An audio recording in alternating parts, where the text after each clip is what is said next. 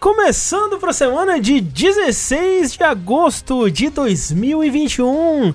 Este que há 301 edições é o seu, meu, nosso podcast sobre o ouriço azul, o borrão azul, o amigo azul, o Sonic, na é verdade.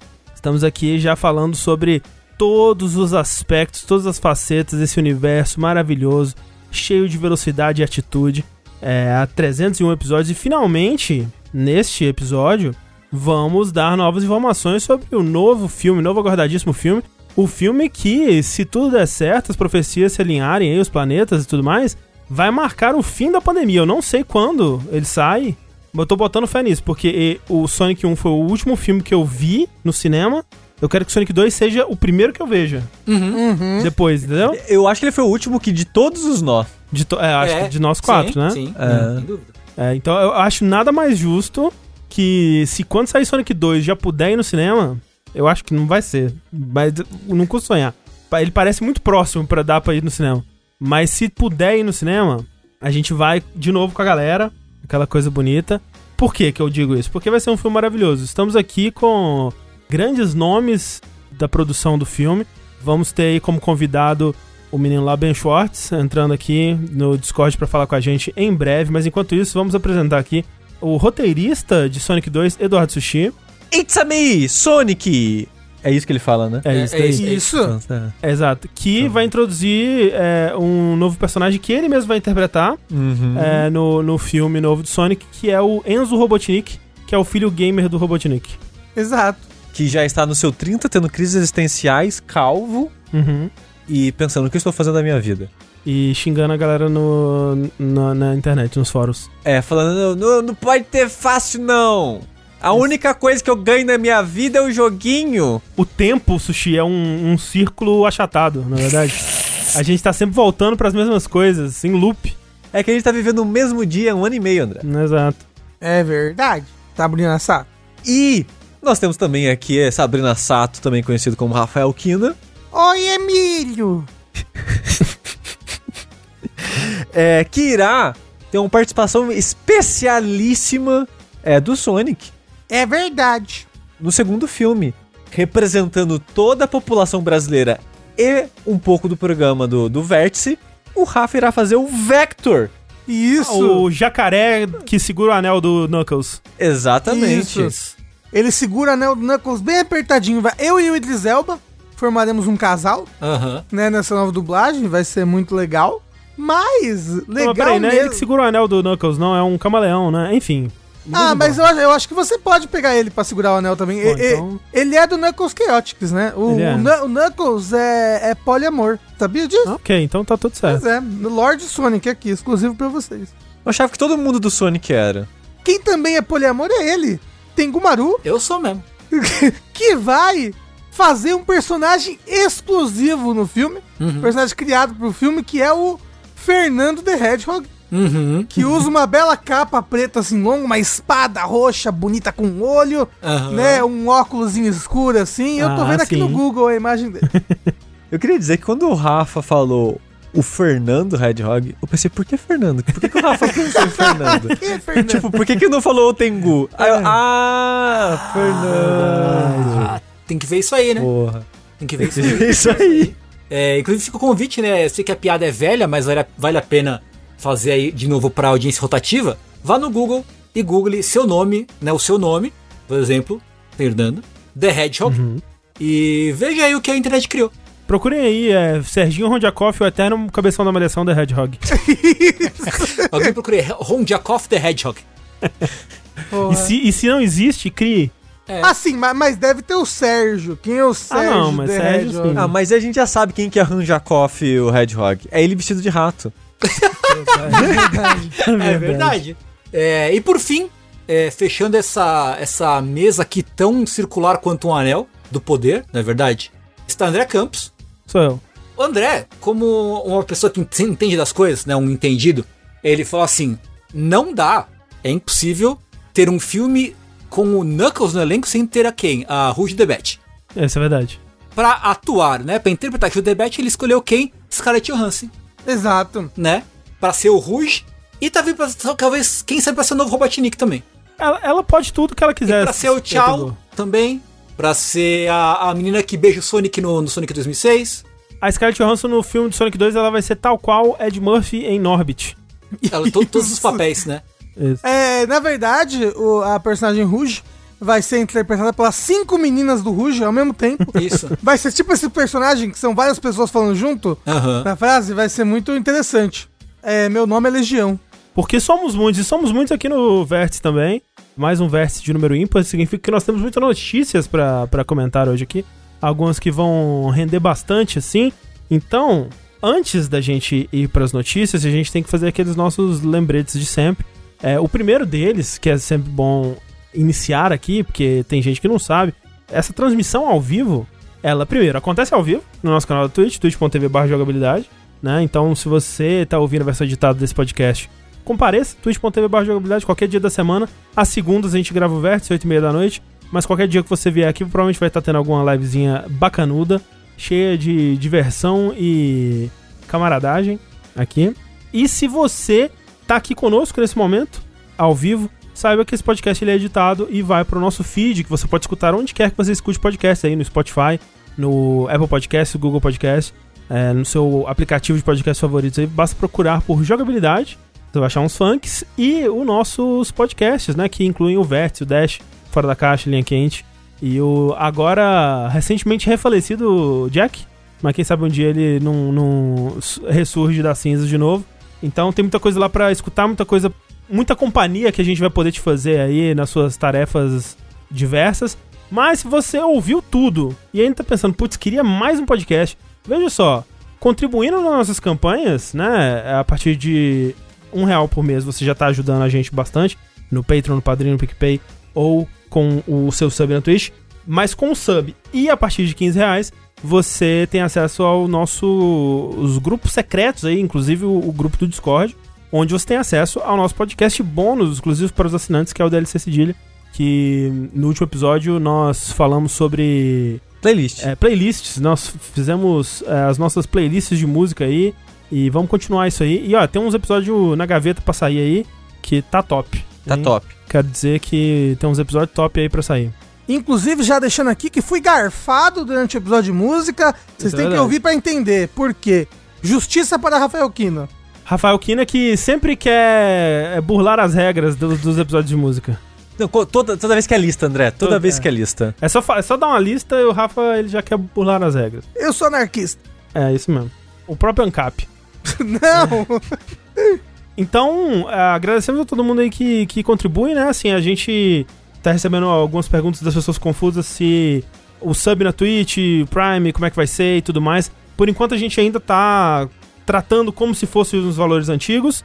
No Jogabilidade a gente vai dar uma atualizada aí de acordo com as, as realidades. A gente mesmo não sabe exatamente o que a gente vai fazer ainda, a gente precisa sentar para conversar, mas a gente também não quer dividir uma comunidade tão bela que já foi criada e que já funciona tão bem ali, então a gente vai pensar num, num meio termo aí que é, não deixe ninguém puto.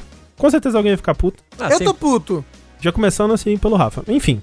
Puta é aquela pessoa que transa muito, né? Isso. É, já tem data pro Jogabilidade? Ainda não, mas vai ser bem no finalzinho do ano. É, porque a gente tá é, esperando uma data aí onde vai estar tá todo mundo vacinado com a segunda dose, já com o efeito acontecendo. Dito isso, acho que a última pessoa aqui do nosso grupo que precisava vacinar com a primeira dose vacinou, né? Foi o Luca, que vacinou sábado agora. Sim, é verdade. E ele já tem data pra segunda dose, novembro, ali, comecinho de novembro. É, assim, o, o chute que a gente tem é algo, algum momento de dezembro, provavelmente. É, é, é, é um chute. É. é um chute. É um chute. A gente tava até falando de tentar alinhar com o aniversário do jogabilidade, que é começo de dezembro. Uhum. Que é a profecia, né? É a profecia. É a profecia que algum dia o Jogabilidade ia se alinhar com o aniversário de jogabilidade e esse vai ser o início do fim dos tempos. Exatamente. Enfim, é, então, muito obrigado a todo mundo que, que contribui aí da forma que lhes é possível.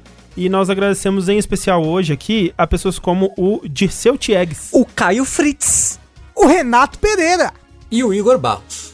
Que não é o Renato Grigoli Pereira, é outro Renato. É outro. Eles têm, eles têm nome muito parecido. Muito obrigado a vocês e tantos outros, tantos outros que tornam isso possível. Vamos lá então para as nossas notícias. Notícia! Da quinzena, que nós vamos começar aqui, veja só, com uma notícia que ela vem é, das ondas causadas por uma notícia que a gente comentou no último vértice de notícias, no vértice 299, né? Que vem aí das repercussões do, do processo contra a cultura de, de exploração, né? E, e, de abusos na Activision Blizzard. E né, novas ondas aí continuam a surgir desse, desse pedregulho que foi lançado aí.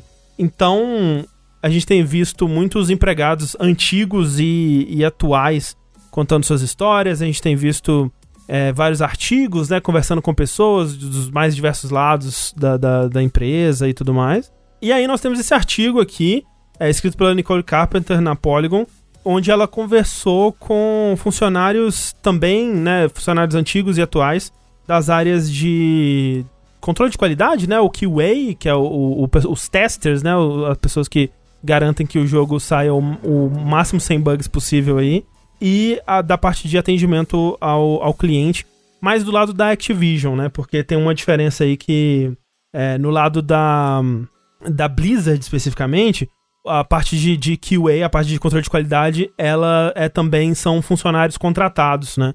Enquanto que na Activision, e esse é um padrão assim né, na indústria no geral, pelo que eu entendo, parece que nesse caso a Blizzard é uma exceção. Esse pessoal, tanto de, de controle de qualidade quanto de atendimento ao cliente é mais um pessoal temporário, né? Os, seria os PJinhas aí, né? Uma galera com um contrato não menos formal, mas certamente com menos, menos segurança, menos estabilidade, né? E, e tudo mais.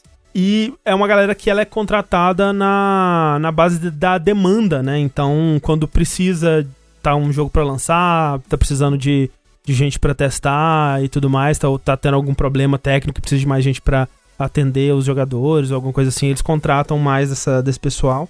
E aí você tem essa situação que são escritórios espalhados pelos Estados Unidos aí, onde você tem alguns funcionários contratados liderando aí equipes de centenas desses funcionários temporários e por conta desse tipo de contrato, por conta de terem ainda menos direitos e garantias e segurança, são ainda mais devorados e cuspidos de volta do que o, o normal que a gente já, já tem aí na, na indústria, né? Então, na, na matéria, né, no, no, no artigo, tem entrevistas e depoimentos de, de pessoas que trabalharam no. Acho que é o último Call of Duty, né? Que é o Cold War, né? Que foi o que veio com o Warzone, se não me engano. Que você tem aí essas centenas de, de funcionários temporários, muita gente que vem com uma, uma paixão, né? Porque vem essa oportunidade como uma, uma porta, né? para começar na, na, na, indústria. Mas vem logo que esse sistema parece ser um, um sistema criado justamente para afastar essas pessoas, assim. Porque elas se veem trabalhando em ciclos, que eles, nesse caso, eles falam que são ciclos de três meses, onde elas trabalham num, num, num projeto e aí elas têm que ficar três meses afastadas. Acho que é por conta da lei que, tipo, se você trabalhar mais do que esse período, aí você tem que ser contratado por outro contrato, e aí tem um período que você pode trabalhar como funcionário temporário. Então eles trabalham esses ciclos, pausam esses três meses, onde eles obviamente não são remunerados, e aí voltam, né? Só que isso não funciona para muita gente, porque ficar esses três meses sem trabalhar não, não faz sentido, né? Então muitas vezes a pessoa ou tem que ter outro emprego aí que vai é, cobrir esses três meses de, de, de parada ou acabam desistindo de eventualmente subir na carreira aí porque não vem um caminho. É, vai lá, vai lá liberal, defende as empresas aí, liberal. Pois é, né? Pois é. E obviamente, nesses três meses, muitas vezes, dependendo da, da, do momento do desenvolvimento do jogo, um crunch absurdo, né? Então, uma das pessoas fala que. Uma das pessoas que foram entrevistadas fala que durante o desenvolvimento desse Call of Duty, o Cold War, que eram comuns jornadas de 12 horas ao longo de sete dias, né, da semana aí, e eles tinham folga na média, assim, uma vez por mês. Né? Então, um diazinho tirava de folga, os é. outros todos 12, uma média de 12 horas por dia ali. Aí tem um relato de um cara que trabalhou, né, 28 dias sem Seguido. parar, é. 12 Caralho. horas todos os dias. Pois é. Tá maluco. E aí a, a, tem um coach da Activision respondendo a isso, né? Falando assim, olha, funcionários que fazem hora extra é opcional, tá? Não é mandatória a hora extra, né? Aquele papinho de sempre. Só que aí vem, né, um dos maiores problemas também, é que eles pagam tão pouco, né, que são é, 12 dólares a hora, que se essas pessoas elas não pegam literalmente toda a carga horária que é disponível para elas, elas não conseguem se manter, né? Sem falar que, tipo, se você é o funcionário que tá se recusando a trabalhar hora extra, se pá, né, você já é visto como descartável pra caralho, né? Não vai permanecer. Eles vão te demitir e contratar alguém que, que queira fazer a, a hora extra. É muito comum nessas empresas modernosas em que falar, ah, não, não tem horário, né? O seu horário é que você quem uhum. faz, né? A gente é, é focado em metas e não em horários, né? Se você por algum motivo come... resolve sair mais cedo, todo mundo começa a cheirar feio. Assim, exato, não, exato. é, não, isso é a maior mentira do mundo esse negócio de não tem horário. Ah, é, é, é. ah, olha só, eu já trabalhei numa empresa que teoricamente, ah, não tem horário, não sei lá o quê. Ah, tá bom, então esse dia eu tô bem adiantado, vou chegar meio-dia. Nossa! Nossa, mas era. Mesmo que eu fosse fazer 8 horas no dia, sabe? Uhum. Você tem que chegar o mais cedo e você tem que sair o mais tarde possível. Entendeu? E se não. Não importa que você não, não, não tenha nada para fazer, porque tá, tá, tá funilado de outro lugar. Isso, tá sim, num gargalo, uhum. assim. É, gargalo, tá, gargalo. tá engargalado o trabalho, você não tem nada pra fazer. Uhum. Aí de você se você fizer o seu horário. Uhum.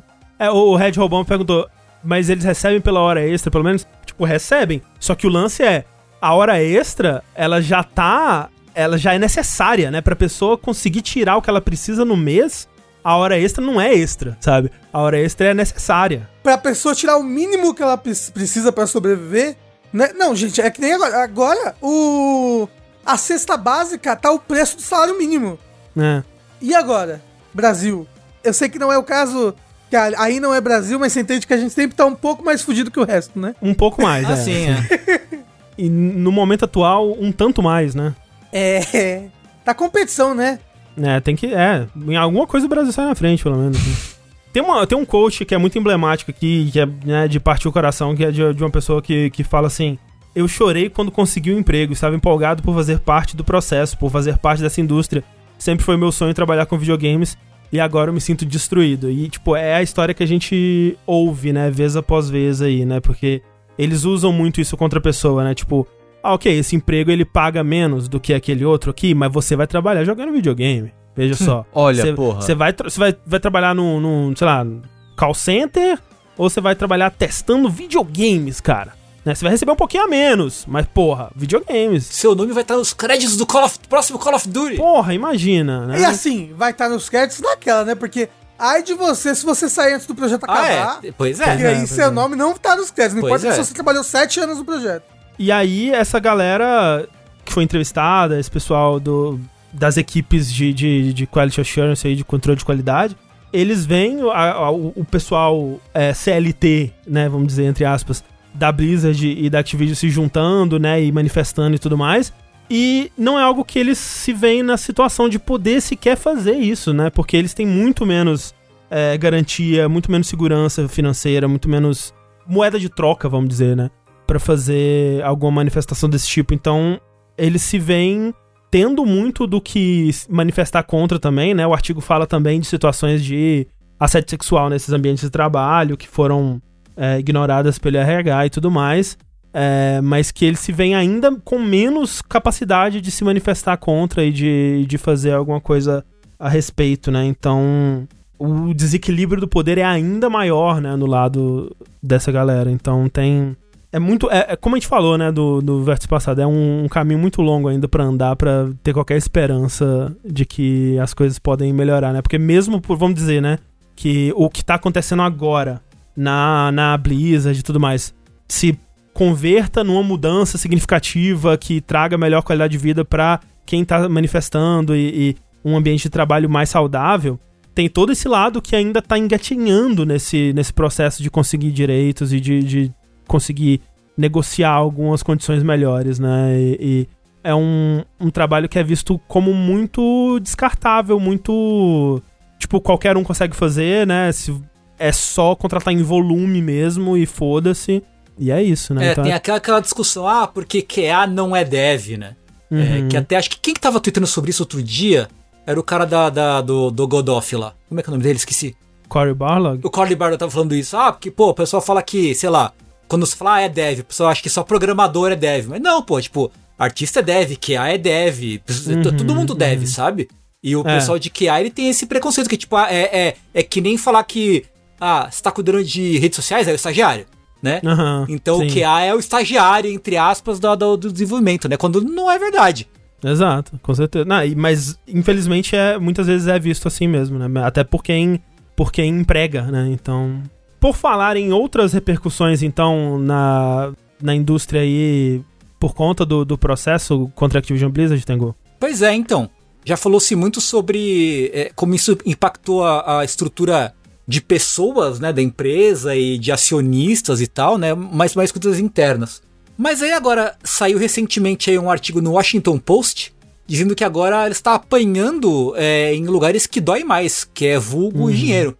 Então a, é, a, gente sabe que a Activision Blizzard ela tem dois pés grandes no, no, no ramo de esportes, que são a Overwatch League, né, que é a liga de esportes de Overwatch, e a liga de Call of Duty. Então, o que aconteceu é que recentemente teve a notícia de que a Overwatch League perdeu todos os seus patrocinadores. Olha, Olha aí. ó. Todos? Ela tinha quatro grandes patrocinadores. Hum. É, o primeiro que tinha anunciado que ia sair era a State Farm, que é uma empresa de seguros, né? De venda de seguros, de carro, de, de residência e tal, né? Uma firma grande de seguros. E ela falou que tinha, né, que ia sair. Mas agora também a Kellogg's não vai mais anunciar, né? Que ela anunciava o Cheez-It, Cheez-It e Pringles, que são marcas de, de salgadinho. É o que o gamer usa para se manter vivo, né? né? Isso. É. Só faltou a Fanta Uva. Isso. Não, o Monster. É, no, nos Estados Unidos é Doritos e Monster. Né? Isso. Então, uh, a Cheez-It, né? Desculpa, a Kellogg's não vai mais anunciar. A State Farm já falou que não ia anunciar. Aí a T-Mobile, que também é empresa de telefonia celular, não vai mais anunciar. E a Coca-Cola também não vai anunciar mais. Porra, aí. Então esses é, são né, as próprias empresas que, que patrocinavam é, anunciaram que não iam mais fazer esses patrocínios e tal. Né, e, a, e isso, obviamente, é um impacto muito grande, né? E outra coisa que aconteceu é que na liga de Call of Duty teve algum, alguns pessoal, alguns jogadores que entraram, né? No uniforme tem os logos das, das marcas, né? Uhum, uhum. E eles entraram com o logo da T-Mobile com, com. Com fita em cima. Fita tampando. isolante em cima para cobrir. Provavelmente não dá tempo de, de trocar o, o, o, patrocínio, né? Tirar. Tem um podcast, é, um podcast que fala sobre o Overwatch League, também eles tiraram o patrocínio da, do T-Mobile desse, desse, desse podcast. Olha aí. É, os caras assim se fuderam, né? A Overwatch League, eu não sei como é que funciona de Call of Duty, mas a Overwatch League funciona aquele sistema de, de franquia, né? Porque os times, as organizações pagam pra Blizzard uhum. pra estar presentes na liga e tal, né?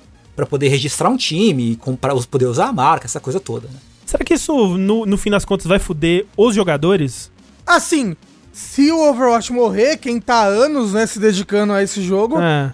vai provavelmente ter que tentar achar um outro jogo pra sobreviver. Então, sim, né, eu acho que sempre acaba impactando a carreira dessas pessoas, né? Sim.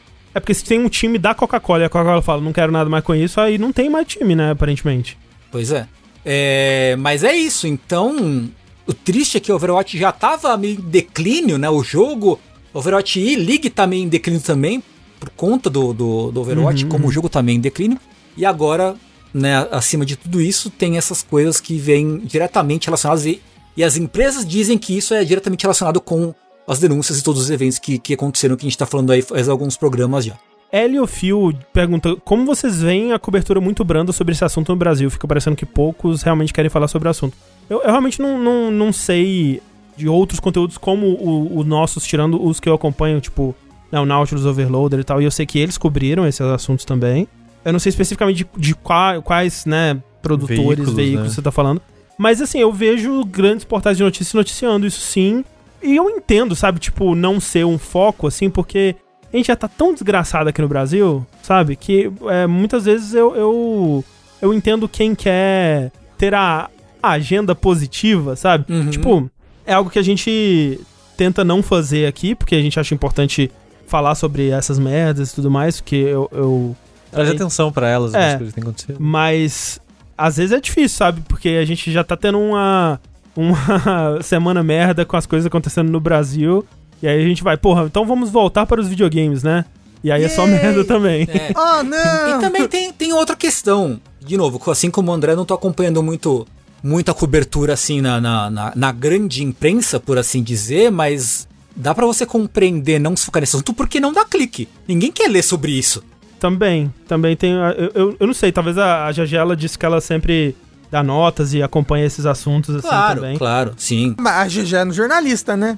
Exato, é GG, né? Jojo, jornalista. Jornalista. jornalista. Mas uma, uma. Ainda mais um assunto repetido, né? Como esse, que tá sendo tratado há várias, vários dias, várias Pois é, semanas. pois né? É, há várias semanas. É um assunto que tá se alongando pra caralho. Mas assim, o que eu acho engraçado é que eu sinto que é uma empresa tão grande, com um impacto econômico tão grande, milhares de trabalhadores, que eu acho que isso deveria ser tratado fora da mídia videogame, sabe? Uhum, Tipo, uhum. isso, isso, é caso de, isso é caso de passar no jornal, sabe? Sim, sim, eu concordo. Se pá, né? Seria, É. seria interessante mesmo. Eu concordo. Eu realmente não sei, de mídia tradicional, assim, mídia não especializada, eu realmente não sei qual foi o alcance disso lá fora. Aqui no Brasil, eu tenho certeza que não, não chegou.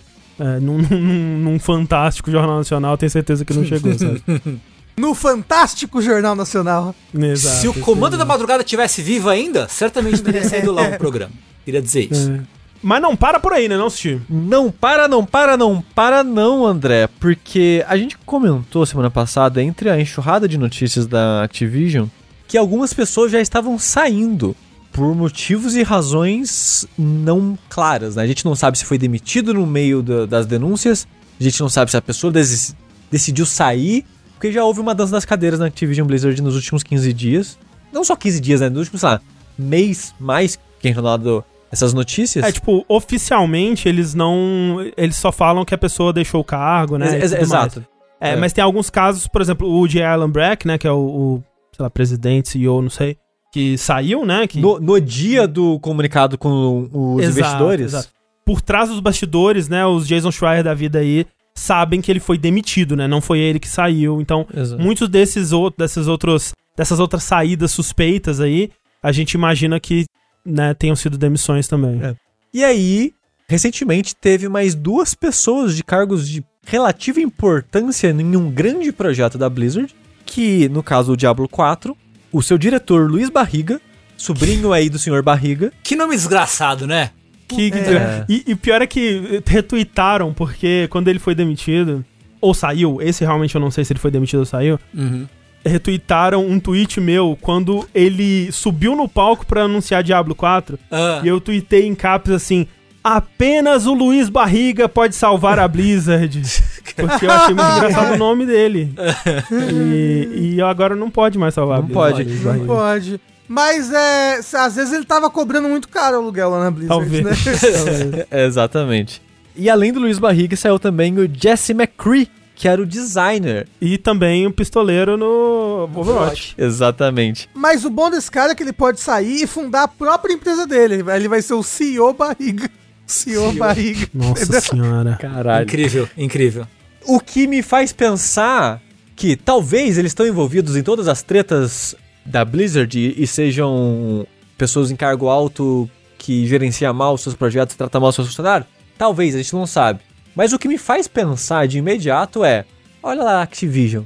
Olha lá a Activision tentando mais um golpe de Estado dentro da, da Blizzard. Mexendo mais os pauzinhos ainda. A- até o quando o Diablo 4 sair, vai chamar é, Call of Diablo. Não, vai chamar Jesus 4.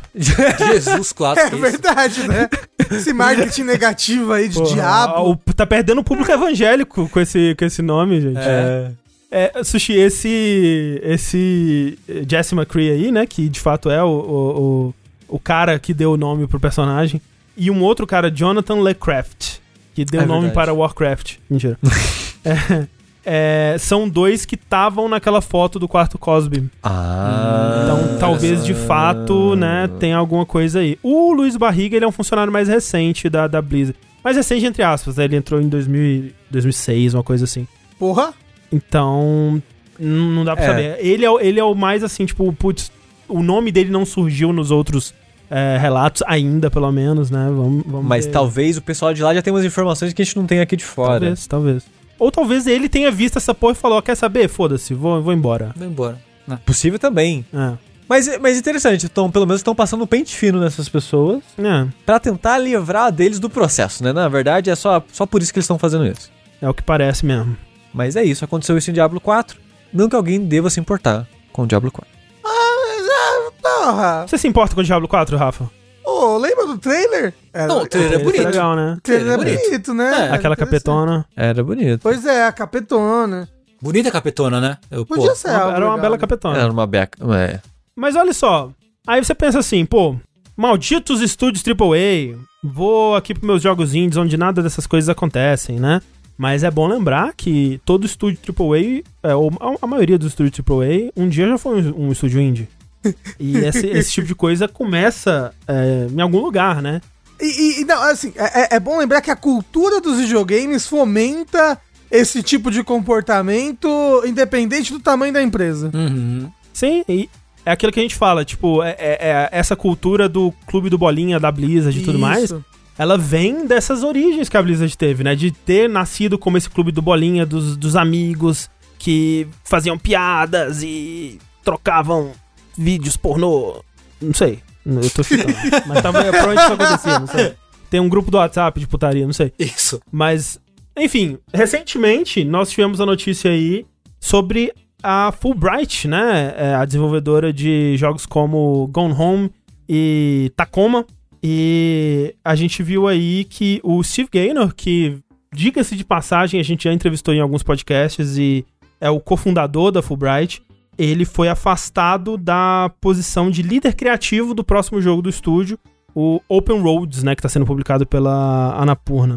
E de novo a Nicole Carpenter escreveu essa matéria para Polygon aí, é, num artigo que conta que desde 2019, 15 pessoas passaram pela Fulbright, né, entraram e saíram da Fulbright, que é uma empresa pequena, ela nunca passou de 20 funcionários ao mesmo tempo aí, mesmo nos períodos mais de demanda de, de desenvolvimento.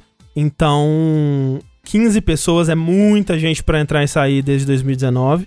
E dessas 15, é, 10 eram mulheres e 12 dessas 15 deram de- depoimentos dizendo que o motivo da saída foi, pelo menos em alguma parte, por conta das atitudes do Steve Gaynor com os funcionários e mais especificamente com as mulheres, né, do, do estúdio.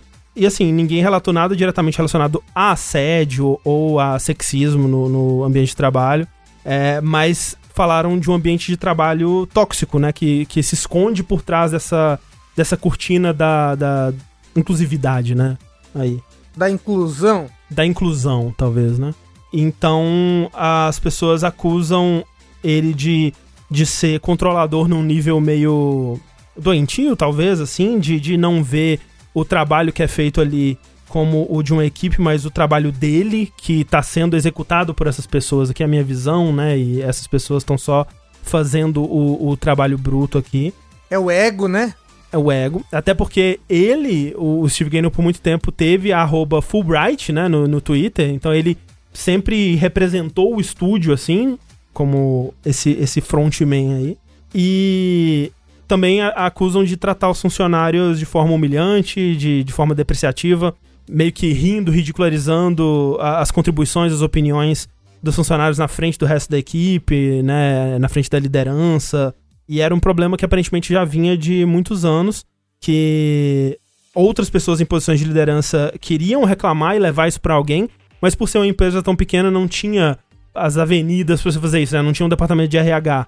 Né? Você, tá, você queria reclamar do seu chefe pra quem? Pro, pro seu chefe mesmo? Como é que você vai fazer alguma coisa a respeito disso, né?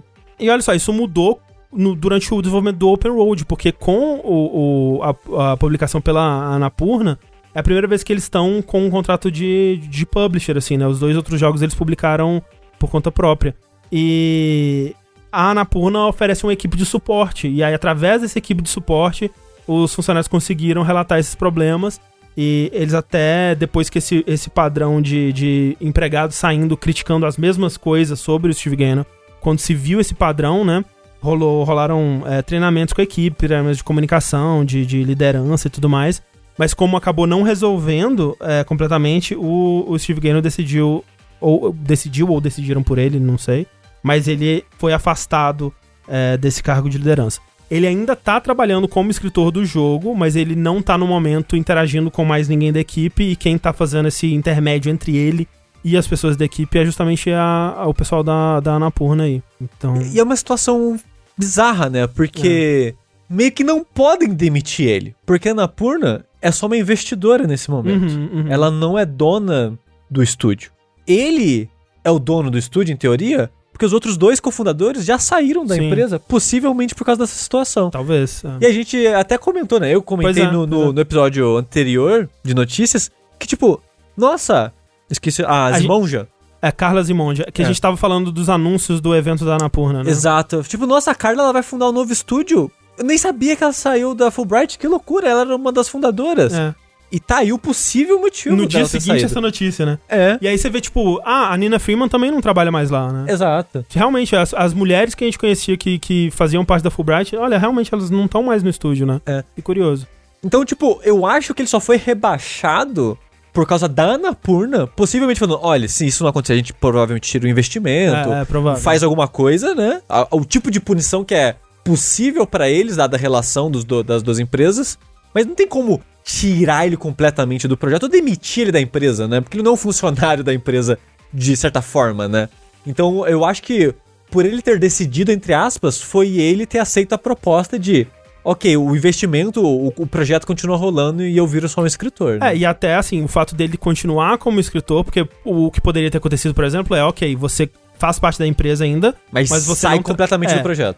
É, mas eu imagino que é por, por ser um projeto é, muito próximo a ele, né? E, e eu imagino que essa decisão tenha sido tomada pelas pessoas que trabalham também, que tipo, ok, a gente não- também não quer que esse cara pare de existir, né? A gente vê que a contribuição dele é valiosa nesse sentido aqui, mas o resto tá foda, né, gente? Vamos fazer alguma coisa a respeito disso. E assim, pra uma empresa pequena, às vezes você não tem como tirar alguém 100% do projeto, sabe? Pois é. Tipo, o- o- ainda mais alguém que tinha cargo criativo, sabe? Uhum, uhum. Como é que outra pessoa vai pegar aquele trabalho da, da metade do caminho pra No frente? meio, é, é, é. é, no meio é muito complicado.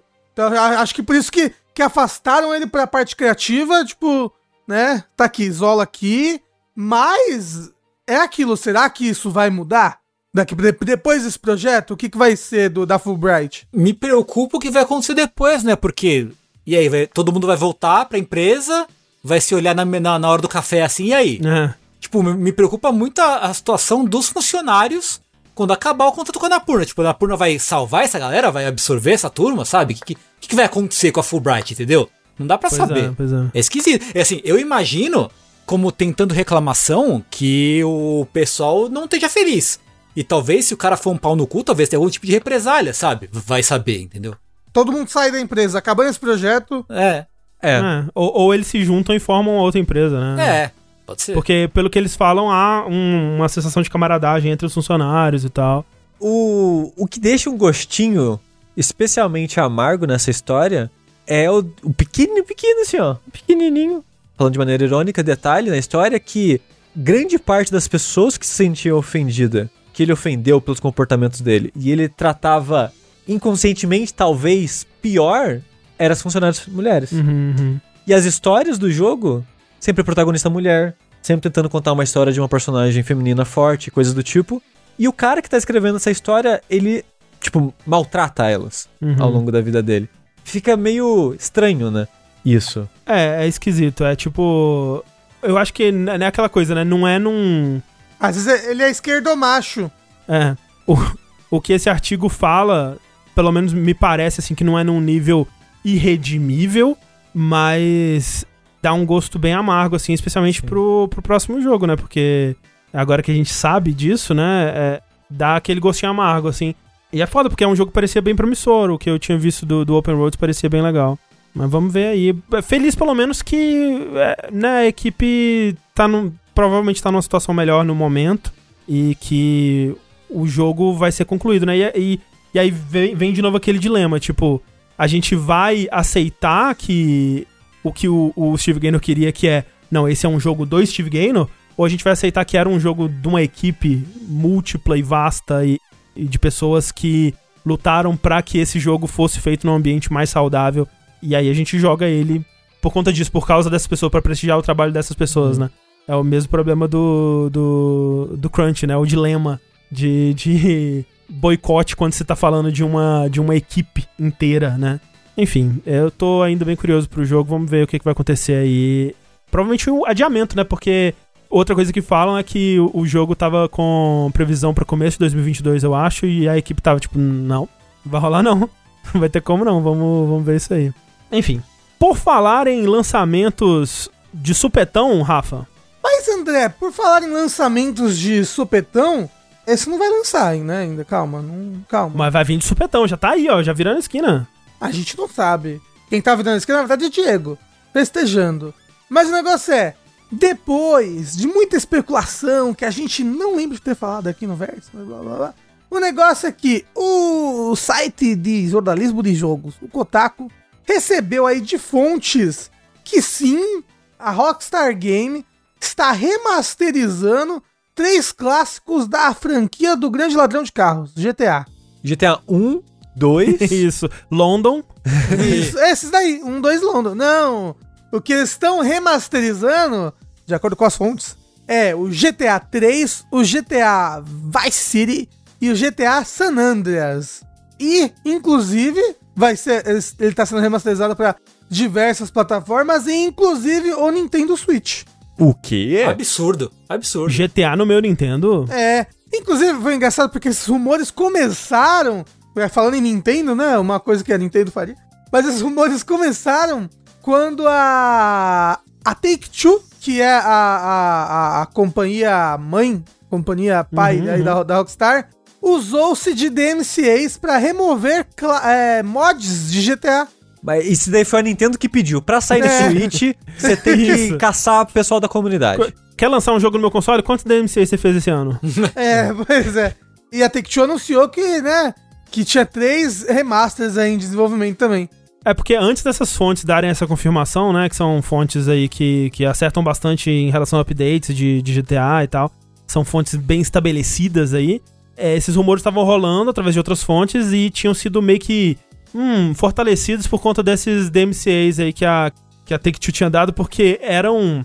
Ela tava derrubando mods especificamente com conteúdo desses jogos antigos. Então, mods Aham. que, tipo, é, tinham conteúdo do GTA 3, conteúdo do Vice City, né? Ela derrubou aquele mod é, do Vice City Remastered, eu acho que é, é o, o mapa do Vice City com a- coisas do Vice City no GTA V e tal. Então ela, ela começou a tirar esse tipo de conteúdo em específico, né? Também algumas coisas de, de Bully, de Manhunt, assim. é, mas coisas dos jogos antigos dela. Eu acho uma putaria você dar DMC em mod. É bem, Ah, é bem babaca. É muito babaca, gente, pelo amor de Deus. Mas, mas tudo bem. É, é tipo. É a pirâmide da paixão pelo seu jogo. Provavelmente são os modders que estão lá no topo, sabe? Você vai Uhum, fuder esses sim. caras, né? O legal que essas fontes aí falaram, algumas das fontes falaram, é que os jogos estão sendo remasterizados na Unreal e que ele vai misturar gráficos novos com antigos e aparentemente é, assemelha bastante com uma versão do GTA as clássicas fortemente modificadas. Então, tipo, parece que tá bonito, parece que tá moderno. Sim, eu imagino que vai ser é, modelos e animações antigas, acho que eles não vão mexer nisso. Mas talvez texturas mais, né, mais nítidas, resolução. Eles falaram que é, UI tá diferente também. Se eu fosse torcer pra uma melhoria, eu ia torcer pra melhorarem o sistema de tiro desses GTAs mais antigos, que era bem ruim antes do 4, assim. Ah, mas se nem no Red Dead Redemption funciona, imagina no, Pois é, né? no GTA antigo, né? O, o, o, o Albert falou, contrataram aquele homem, né? A Nintendo contratou aquele homem, é. Não, a Nintendo não, a Rockstar Rockstar. contratou aquele homem pra... Enfim, enfim. Pra fazer. GTA no Unreal. Isso, então, enfim, contrataram aquele homem. Mas eu, eu não sei como é que eu fico com relação a, a isso, de estarem portando os assets e as coisas pra Unreal e meio que recriando o jogo dentro da Unreal. Eu não sei como é que eu fico. É, porque é, os jogos, os clássicos, eles são tão antigos. Tipo, por exemplo, o, o, o GTA 3, acho que os três, na verdade, eles são renderware, assim. É, é, é uma engine da Criterion, assim, é umas coisas muito velhas. E, o, por exemplo, o GTA 3, pra você rodar ele hoje atualmente num PC, você até consegue colocar ele em é, resolução alta, mas, por exemplo, se você quer mexer no frame rate dele, você tem que instalar outro, outro conjunto de mods, porque ele tem muitas daquelas coisas que a lógica do jogo tá rodando no frame rate de 30. Então, se você muda o frame rate, a física do jogo ficou toda cagada e tudo mais. Então, ele tem muita coisa assim que, pensando, tipo, em questão de estabilidade, portabilidade, até no, no caso, como eles querem colocar em várias plataformas de uma vez, putz, Faz passa sentido, pra, faz sentido. Unreal, né? Mas, mas é, é, é, o, é o processo meio termo que a gente não tem o nome ainda, né? Parece que eles estão fazendo. Sim. Algo meio. É, que é, É, que é um meio um remaster pouco. de meio remake, né? É. É, vai ser o GTA 1.2579556. Isso. É, especialmente se você for pensar que eles estão querendo fazer algumas mudancinhas, tipo o Nier, né? Tipo, algumas Uhum. melhorias no, no combate, algumas coisinhas assim aqui e ali. Fica mais fácil do que mexer no código original. Provavelmente eu chutaria, né? Então. É. É, dito isso, desses GTAs aí, é 3 Vice City San Andreas, certo? Uhum. O Vice City é um spin-off do, do 3? É isso? Ou o Não, San Andreas não, é não. Todos do são sequências um do outro. Eles. É, não tipo, sequências entre aspas, né? Assim, É. porque. São jogos únicos. É, o Vice City é nos anos 80, o San Andreas é nos anos 90 e o 3 é nos tempos atuais, né? É como os anos Tempos 2000, quando atuais, saiu. os anos É. 2000. Ah, não, não, então eu acho que eu tô confundindo com os do 4, né? O 4 que tem o 4, aí tem o do gay. Aham. É o Bala, Bala-. Ballad of Gay Tony e o dos motoqueiros, como é que chama? Lost and alguma coisa? Lost and Damned, isso Damn aí. disso. Não, mas o, esses, o, o Vice City e o 3, eles têm spin-offs também que saíram pro PSP, que é o Vice City Stories e o Liberty City Stories. Vocês gostam de- desses, desses três aí que eles vão remasterizar? Eu tenho muito carinho por eles, mas assim, é, são jogos que eu não volto há muito tempo, muito tempo, assim. Tipo, acho que o- a última vez que eu toquei no San Andreas, que é o, o, o que eu devo ter jogado mais recente, deve ter sido tipo 2008, muito tempo. Eu nunca joguei nem o 3 e nem o Vice City. O San Andreas joguei um pouco também, não fui longe nele, então não sei como seria pegar hoje em dia pra jogar assim, sabe? É foda. Eu, eu, eu, eu, eu, tipo, eu nunca joguei GTA. Eu acho que o que eu mais joguei foi o 4, que eu tinha ele pro Play 3, assim. O, mais o que eu mais joguei foi o Chinatown Wars do DS. É bom, bom Que é do um bom GTA. no DS. né? É um bom GTA, é. Um bom GTA. É, tipo, eu, eu tenho. Eu, eu, eu comecei.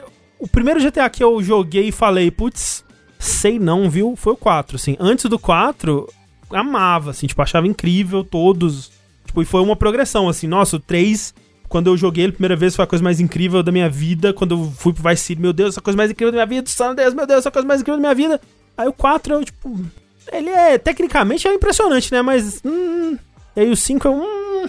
Mas. Né, vamos ver. Tipo, talvez pela nostalgia valha. E você, Sushi? Nunca gostei de GTA, desculpa. Eu também nunca gostei, mas. Não, e eu acho assim, o tom desses jogos hoje em dia vai ser foda, assim. Eles são aquela coisa cínica, South Park, foda, assim, É. sabe? Que na época era super irreverente, hoje em dia vai ser só meio vergonha. Assim. Só cringe. É, e o, tem o Hot Coffee, né? É. Hot Coffee. GTA Cringe City.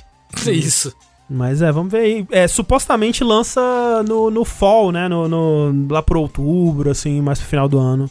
A trilha sonora do Vice City é boa. Isso eu digo aí Do- pra vocês. Do San Andreas também é muito boa. O, o, o- o Vice City é o que mais tem referência no TikTok. Fica aí. ah, Ô, louco. Olha É, aí. era, o, era o Vice City Stories que tem o Phil Collins? No vai ser normal. Normal, já tem ele? Tem uma galera famosa, né? Tipo, em to- a partir do, do, do Vice City, em todos tinham umas, é, umas participações muito doidas. No San Andreas, o- um dos personagens principais é o Samuel Jackson, né? É. Que eu lembro de um trailer, acho que do, do, do, do, do Stories, que tem um, o Phil Collins tocando bateria, assim, tocando uma musiquinha, tá ligado? e eu falei, oh, caralho. Ah, estão falando que é o Vice City Story, sim, que tem o Phil Collins. Ah, tá aí, tá aí. Por falar, então, em remakes, remasters e coisas misteriosas que existem é, aí por dentro, né? Entre essas coisas todas. Vejam só, QuakeCon está prestes a acontecer no dia 19 de agosto, também conhecido como daqui a alguns dias. É, essa semana. Daqui a. Três. Três dias, eu acho. E eles anunciaram. é, vai ser online, né? Digital. E eles anunciaram o, o horário, né? O, o calendário de eventos da, da QuakeCon aí. E soltaram sem querer ali alguns spoilerzinhos, né? Na primeira versão do calendário que eles soltaram. Imediatamente foram lá e tiraram. Mas a internet, né? Não perdoa. Eles postaram o final de Last of Us Part 2. Isso. E o final de Red Dead. É só pro Rafa, pra ele É. tomar na cara. E, olha só, Quake, ou aquela marca do, do, do véiozinho, Isso, Sei, né? aveia. a ve- de que faz a Bom veia, demais. ele tá completando, não pode ser, 25 anos, pelo amor de Deus, gente. Como é, pode ser 25 anos? É, garoto. Eu ia falar, não, 15, né, no máximo. 15. Quake. Ninguém sabe mais o que é Quake. Ah, inclusive a aveia. Jovem não come, não come aveia Come a Quake. veia, né? Não pode ser 25, gente, 25, é, pior que é, né, porque é 90, e 96, ai, socorro. Eles soltaram, né, gente, a programação dos eventos e corrigiram rapidamente ali porque numa das dos quadradinhos ali tinham informações de umas coisas que vão rolar aí, olha só. É, uma dessas coisas era Quake está de volta. Nesse stream especial, John Lineman da Digital Foundry conversa com Jörg Gustafsson da Machine Games sobre o icônico legado desse título e o que ele significa para ambos. A dupla também discutirá o conteúdo adicional que a Machine Games contribuiu para essa edição revitalizada. Queria dizer Hum. que eu fico, de certa forma, feliz da- dos estúdios estarem abraçando a Digital Foundry. Eu tô igual, eu gosto disso. Porque eu gosto muito do trabalho que eles fazem, Sim, a- apesar sim. que eu acho que a comunidade deles tem problemas.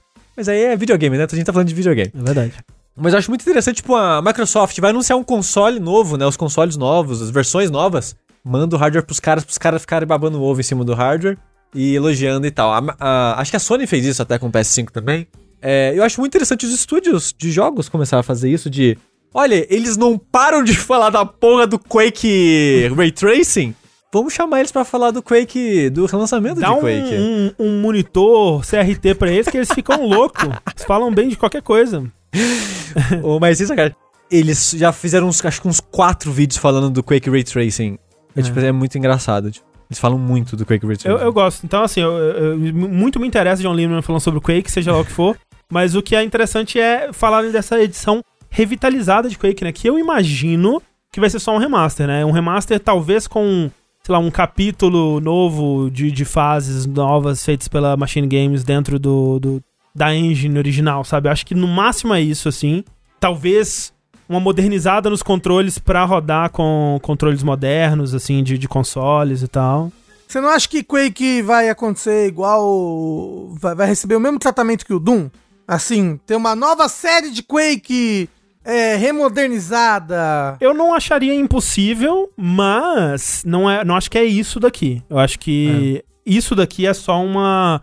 É o que eles fizeram com o Doom 64, sabe? É uma versão Uhum, modernizada pra rodar nos consoles modernos aí, e PC, e um relançamentozinho assim. Mas seria fera, hein? Se fosse um Doom. Porra, sim. Seria bem fera. Se tivesse Um, um Quakezinho assim. rodando lisinho assim, com controle moderno, jogaria, com certeza. Nossa, 100%. Nunca joguei Quake. Joguei muito Quake na minha, na minha juventude. O Quake é um jogo tão velho que você tinha que abrir o console e digitar mais M-Look pra habilitar o mouse. É verdade, é verdade. Senão, esse negócio de, esse negócio de olhar, olhar com o mouse por ambiente 3D era coisa de outro mundo, era novidade isso aí. tinha, você tinha que escolher o render por software ou hardware. E se você conseguia rodar com software por hardware, você era Playboy. Era Playboy. pode crer, pode crer. Ô, Tengu, você sabia que o Quake, além de pioneiro aí no mouse que você tá falando de você tem que fazer gambiarra pra olhar com o mouse? É, o Quake foi um ou dois, André? Que foi um dos primeiros jogos da história dos consoles a usar analógico direito pra controlar a câmera. Foi o 2, o 2 dois. do PlayStation 1, né? É. É. Acho que 98, né? 97, se não me Sete. engano. É. Fica aí a curiosidade. O primeiro jogo de PS1 a usar o analógico direito pra controlar a câmera. E a Loucura. From Software logo, logo demorou só uns 7 anos pra ela implementar isso dela. Rafa, uns 10. Uns 10, é. Uns 10. Não, até, até isso chegar no Japão, né? Porque Tem né, fuso você horário. pega assim, ah, pô, Halo 1 foi lá e mostrou como faz. Até isso chegar no Japão, gente, nossa, mas É. foi de navio, Vai de navio, é, muito, com faz- muita calminha. Faz 50, 50 paradas em vários lugares, assim, demora É. mesmo. É tipo Portugal, né? Isso, É, é, que cano. É, Foi de andando na né? costa da África, assim, Isso, é. chegando até Isso, as isso. Índias.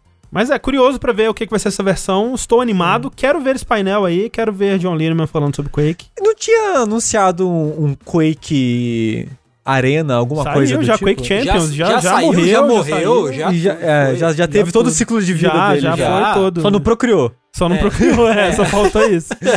Cara, os caras não conseguem com o Quake assim. Assim, o Quake 1 foi um estouro. O 2 foi Sim. tipo, ah, ok, beleza. O Quake 3 Arena, caralho, o Quake 3 Arena, puta que pariu. Depois do Quake 3 Arena, Os caras não acertaram uma. Uma. Depois tem o que? Tem o Quake 4, que é da Raven na, na engine do Doom 3, que é aquela É. desgraça. Aí tem Enemy Territory. Enemy Territory, que é esquisito. Parece Battlefield, é esquisito pra caralho, é, bem assim. doido aquele jogo. E aí depois é o Champions já, né? Acho que não teve mais nada aí, É, não. acho que não. Sei lá. Tem um Quake Arena web online, assim, mas também não. Pode crer. vingou. E aí tem Quake Champions, que é meio o, o jogo de tiro com campeões. Era tipo um Overwatch do Quake, assim. É. Mas também, né? Nossa, é louco que isso daí lançou e morreu e eu nunca ouvi falar. Pois é. É. pois é. Tá aí, né? Eu eu gostei que no chat tem. Nossa, Quake 4 era um lixo. Logo em seguida, pô, Quake 4 é mó bom. É que depende do que, que você espera de, de Quake, né? Porque ele era um Quake mais tipo de história, assim, né? Ele, É. ele expandia a lore do mundo do Quake, assim. Mas o, o Quake é só demônio, né, também. Não, não é igual o Doom, assim, tipo... A... E fibra. Quake. Não, o Quake ele. É que depende de qual Quake, né? O Quake 1 ele é meio. Deuses do Olimpo com. Cyber coisas. Ele é meio medieval, satanista, cyber, tudo É. junto, assim. É, era uma campanha de RPG do pessoal da id, que É, eles bem transformaram em jogo. É uma loucura. Enfim, Quake. Rafa, continuando aqui então no assunto de jogos que foram, já voltaram e estão indo de novo. Olha aí, eu vou te falar de uma empresa que já existiu antes. Ela existia antigamente e, de repente, ela morreu. Ela teve uma morte terrível, uma morte lenta, dolorosa, mas ela finge que ela ainda existe. Né? Essa empresa, no caso, é a Konami. Que alguns diriam que tá, que tá tramando aí seu retorno triunfal, na verdade. Sim, com, com os maiores nomes né, da indústria de videogame. Exato, como exato. Guilherme Del Toro, Uhum. é, Ruge. Mas o que, que é? O negócio é: a Konami é a detentora de várias IPs que nós amamos, né? Que nós queremos gastar dinheiro nessas IP nessas IPs, mas ela não lança mais jogos. Não lança mais. Mas a Konami resolveu ressuscitar um jogo flopadíssimo dela aí. Um jogo tão flopado que o jogo nem lançou direito. O que, que é a notícia? A notícia é: Castlevania Grimoire of Souls vai ser ressuscitado pro Apple Ar- Arcade. O que, que é esse jogo? Esse jogo, ele lembra bastante aquele jogo do PlayStation 3, um Castlevania multiplayer que tinha Play 3. Harmony of Dissonance, né? Não, Isso. Harmony of Despair. Despair, despair. Isso, Harmony of Despair.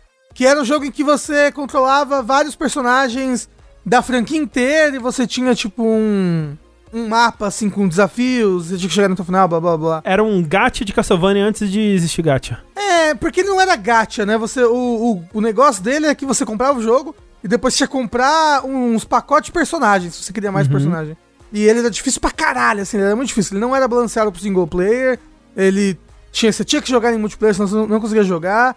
Era um jogo divertidinho. O negócio é, esse Grimoire of Souls é mais ou menos isso, só que pra celular. E ele já tinha sido lançado, esse jogo. Ele foi lançado somente no Canadá. É, em mercados limitados, assim, de teste, assim, né? Isso. E no Japão, basicamente. É, e aí a Konami falou: não, acho que não deu certo isso daí não. Ele, ele foi cancelado em 2020, sendo que ele foi lançado em 2019. Antes mesmo dele atingir um público, né? Tipo, antes mesmo dele ser lançado internacionalmente e tudo mais. É, o que na verdade eu chutaria que aconteceu, Rafa, não foi nem que a Konami viu e falou, "Ó, vamos lançar de novo. É que a Apple, procurando Isso. parceiros aí pra continuar o seu serviço, eu não sei como é que tá o Apple Arcade hoje em dia, mas eu não escuto mais ninguém falar sobre, então eu imagino que não esteja tão bom quanto tava quando lançou. Fantasian saiu lá. Fica É verdade. É, mas, né, o Fantasian era do contrato inicial ainda, né? Tipo, do, daquele anúncio inicial que eles fizeram. Era? Era. Nossa, Naque- naquele agora. anúncio já tinha o Sakaguchi falando do jogo e tal. E esse Castlevania me parece muito a Apple indo atrás de desenvolvedores, assim, tipo, quem tem um jogo pronto, já, se pá, já tá até localizado Pra e lançar que ainda não exclusivo tem... aqui pro é, pra lançar exclusivo, é, exato. Me parece muito que é isso. Porque ele- eles não falaram sobre lançar em nenhum outro local. Então, aparentemente, ele vai ser exclusivo de Apple Arcade. Uhum. Agora, será que é bom? Porque ele, ele foi cancelado. Dito isso, a Konami, né? Eu não boto fé em nada que ela faz hoje em dia, sabe? Digo, às vezes o jogo é até bom, só que eles cancelaram porque eles odeiam eles mesmos. É, você pode descobrir, Rafa. É, verdade. Olha só. É, não, assim, não posso. Prim- Primeiro que eu, eu, eu me recuso a ter coisas da Apple, né? Ah, biscoitado não tem. Apple Arcade. Que a Apple é a Nintendo sem as franquias que eu gosto, entendeu? Mas você pode jogar no celular do seu namorado, Rafa. É verdade. Mas Não, olha só. Porque, pra- porque ele não vai assinar um Apple Arcade só pra jogar Castlevania Grimoire. Mas você pode assinar pra ele. Presente aí, ó. É, mas olha só. Eu não sei como é que esse jogo foi no Japão, se ele fez sucesso e tudo Mas mais. ele, ele lançou mesmo no Japão? Lançou, Porque eu só vejo falando que ele lançou no Canadá. No ocidente, né? Eles, eles não iam. Tipo, no Canadá não fala japonês. Ah, não? Como assim? Como assim? Canadá, não é até o protagonista do. do daquele. Do daquele da- Akira, daquele- isso. Isso, do Akira? Isso, É exatamente. esse mesmo, é esse mesmo. Olha só, eu acho que ele não saiu. Ele não saiu, só, só saiu do Canadá. Caralho! Só. Não é possível. Eu me recuso, me recuso a acreditar. Ele só saiu no Canadá. Caralho, então é que nem a Luísa mesmo. Pois é. Incrível, uau. Agora, agora eu tô muito curioso sobre esse jogo. É um jogo mobile, pelo trailer, ele parece bonitinho, ele parece interessante. E, não, e mais do que isso, ele parece finalizado, assim, sabe? Por que, que a É. Konami deu essa? Tipo, ah, foda-se, cancela esse jogo. Que a Konami odeia as franquias dela, todo mundo sabe disso. A Konami, ela tá aí, ela, ela quer fazer alguma coisa que a gente queira, e aí quando a gente vai jogar, ela tem que cancelar, entendeu? E matar o negócio. Porque vai, vai ver que não, não tinha gato o suficiente. Não sei. Aí a pessoa, ué, mas, mas não era pra ter caído uma bolinha ali do alto pra cair num, num vasinho lá embaixo? Sabe o que eu acho que é? Eu acho que é, como o André disse, de a Apple querendo parceiros, a Konami, ah, essa porra tá pronta aqui. É isso. Vamos pegar o dinheiro desses caras, joga essa porra na mão deles, no colo É, tipo, deles. a, e a é Konami isso. deve ter visto assim, ah, ok, a gente fez esse teste aqui no mercado, foi uma merda, pra lançar esse jogo e, e dar suporte pra ele por um mínimo X de tempo vai ser mais caro do que se a gente cancelar ele agora. Então vamos, É. vamos Nossa. cancelar e foda-se. E agora que a Apple tá vindo colocando dinheiro pela exclusividade, vale a pena, É. entendeu? Então, é- e era isso que eu ia dizer que todo jogo de celular hoje em dia, principalmente desses, né, nome grande e tal, não é um jogo que você vai comprar e é isso. Uhum. Normalmente vai ser free to play com um milhão de, né, Sim, sim, sim, microtransação e maneiras de tirar dinheiro de você. É capaz que essa versão que vai estar talvez não tenha. É só o jogo ali e é isso, porque eles não vão ter que agora é, manter o jogo vivo. sim. Uhum. Eles só jogam no seu colo e foda-se. É, tipo, o Felipe Olaf perguntou se não saiu no Japão porque o trailer tá em japonês. Justamente, ele foi anunciado, mas nunca saiu. Aparentemente. A culpa é do quem? Do Canadá. Blame Canada. isso Blame aí. Canada. Não, mas olha só. Tem. Eu não sei se são boatos, estão rumores aí, mas é. Que vai, vai ter uma coleção também de Castlevania? Não é verdade? Eu não vi. Ah, tem o boato que é a coletânea dos Game Boy Advance. Ah, tá, não. É isso a gente falou no verdade. Vértice, é. Sim. É, e, e também vai ter uma nova série animada na Netflix. Mas, tipo, Castlevania, eu diria que está em alta. A, a série da Netflix deu um boom Há, aí há na, na IP. controvérsia, né? Há controvérsia aí. Ah, a série da. Netflix é muito boa. É nada. O reconhecimento de Castlevania na, na- no mainstream está talvez mais alto do que jamais teve, Tengu. É verdade, é é. verdade, você tem razão. Tem razão. Tem que capitalizar nessa. nessa... Ó, eu, eu, inclusive, arriscaria dizer que se não fosse a série da, da Netflix, a Apple não teria investido em Castlevania, hein? Será? Pois Já é, pensou? também acho. Concordaria, concordaria. Eu Concordaria. chutaria arriscar esse palpite aqui. Concordaria. Ah, bom, a Konami é uma merda. Essa é a lição que a gente tirou daqui desse bloco. Mas, Tengu, se tem coisa que não acontece no Japão e no Canadá, tem coisa que não acontece no Brasil também em 2021. Olha só, André. Existem coisas que acontecem no mundo que você prevê, certo? Você falou, pô, mas tem coisa que é surpresa, tem coisa que você não imagina que vai acontecer, sabe? Você, eita porra, sabe? Eita. Te pega de surpresa, entendeu? Te pega de calça curta. Então hoje, hoje eu acordei, vesti meu roupão, Aham. meu chinelo, minha camisa de vereador, Você pegou o seu, o seu cachimbo? peguei minha bituca de cigarro de ontem e o que eu fiz? Abri o jornal. Abri lá o. É, abri meu jornal, meu jornalzão, assim, né? Jornalzão. Todo fedido. Jornal fede, bagulho que fede, né? Suja, suja o dedo. Mas é porque bota pro cachorro fazer cocô, né? Aí fede mesmo. É, Ah, quando é. tá cagado, realmente. Pois é. E aí, qual, qual não foi minha surpresa quando eu vi que o quê? André, não vai ter BGS esse ano, André. Pelo amor de Meu Deus, Quem Tengu. Deus. poderia imaginar? Não acredito. Surpreendendo a todos nós. Pô, eu fiquei boca aberto. Tengu, eu não tenho mais chão, Tengu. Como que eu. O que, que eu vou fazer agora da minha vida até 2022? Chorar, né? Só chorar. Chorar. Ou então não isso, muda nada. Isso, isso já tava nos planos, né? né? Eu Pois queria é. dizer que eu confesso que eu fiquei surpreso, porque eu achava que eles falaram, foda-se, vai ter sim. Olha, eu, eu também achei, Sushi. Vou dizer, especialmente porque Sa- é, São Paulo já falou assim: ah, pode- algumas coisas pode, hein? Uhum. Algumas coisas vai poder aí, hein? Vocês que se virem aí, já vacinamos, agora vocês que se foda. É, é proibido, mas se quiser pode. É proibido, mas se quiser pode. e eu tava achando que a BGS ia mandar essa pra, pra ó, o São Paulo falou, tá todo mundo picado. Porque a porra da, da CCXP não, não, não, fala, não, não fez um tweet assim, tipo... Eu acho que vai ter esse ano. E aí, galera, bora! Foi um negócio assim... Um ah, ela, ela muito... postou o meme do macaco, o meme do macaquinho Foi o meme do macaco, é isso, do, do macaquinho olhando pro lado, assim, né? Isso, é, não, é, é, ela postou esse meme porque tinha uma notícia assim de que São Paulo talvez faça eventos testes no final do ano, tipo... Isso, É, vamos isso. fazer, só que só pode entrar quem tem duas doses da vacina, talvez São Paulo fosse fazer um negócio desse, talvez ainda faça, inclusive. E a CXP mandou o olhinho lá, o meme do macaco, e aí o pessoal caiu matando em cima. Como, o como Jogabilidade vai ser um evento teste. E aí eu achei assim, porra, a BGS, nossa, mas vai vai ter lambida de corrimão, assim, você vai entrar lambendo um corrimão na BGS, sabe? Mas não, não vai ser o caso, né? Lembrando que BGS, CCXP, qualquer evento assim, para quem não foi, é você entra saudável e sai doente. É, em, em situações normais, é, tá? Sem, sem pandemias globais, é. você já sai doente, é. É tiro e queda. Isso é muito louco. Não tem uma BGS, uma CCXP, uma porra assim, que você não vai e no final de semana está gripado. É. Uhum. Com certeza. E eu, e eu falo isso sem exagero, de verdade. Não, sem exagero, tá, é, é, verdade. É, que tudo é lugar cheio, apertado, sem ventilação. É. Todo mundo respirando o suor e as bactérias. Do Tommy Talarico. Ai, que saudade. Dele especificamente, que é, é, a essência dele é, é bombeada, né? Pelo, pelos dutos, dutos de ventilação do Quando local. ele chega, botam ele num tubo de ensaio gigante assim, e aí fica lá bombeando o ar pra. É.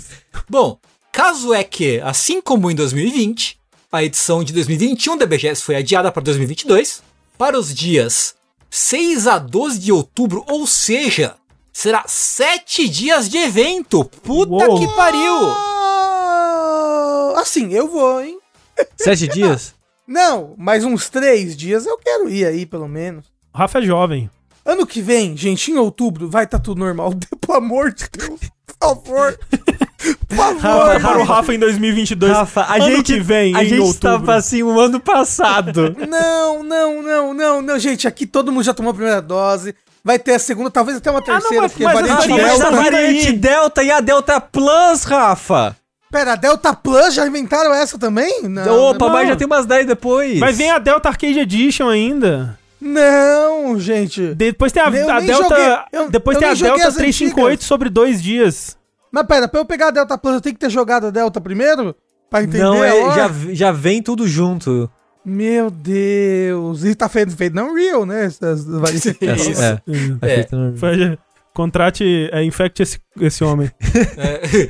E aí, bom, como aconteceu no passado também, né? A, a organização da BGS falou que, ah, quem já comprou o ingresso de 2020 vai poder segurar para ganhar novidades e, e, coisas exclusivas, né? Essa coisa toda aí. Que é código para, assim, não, não devolvemos o seu dinheiro. É basicamente isso, né? Se quer esse dinheiro, problema seu. É, e aí eu tava vendo aqui os preços, né? Porque acho muito, muito incrível que a meia entrada... Sushi, sabe quanto custa a meia entrada do BGS? A diária, meia entrada diária. Eu posso chutar? Você, você não leu, Rafa, a matéria? Não, mas eu lembro que, que eu comprei entradas para meus alunos na época, né? Da BGS. E eu acho que eram cento e tantos. 99,50 meia entrada. Aí, ó. Viu? A meia. 99, a, a, meia, a meia, é. a meia. Quando eu ia em evento de anime em 99, a entrada da Mangacon era 8 reais. Entendeu? Mas isso era em 99, né, Tengu? Porra, em defesa são... da BGS, isso era em 99, Tengu. O que, que são 25 anos de inflação, cara? Não é nada isso, bicho. O que são, são três anos de um desgoverno maldito? É, que que é isso? Que que é, que que é? Só porque os caras têm o, o menino lá que fez o Pac-Man, o menino que fez o Tetris lá, sabe que é uma atração e vem de avião aí, os caras acham que, que, que, tudo bem, entendeu? Em 99, Tengu, eu comprava um Fandangos e um, e um refri, uma Coca de 600 por 2 reais, Tengu. a, promoção do McDonald's era 4,50, né? Enfim. É. Tem isso, né? Tem isso. É, então tá aí a promessa da BGS voltando para 2022.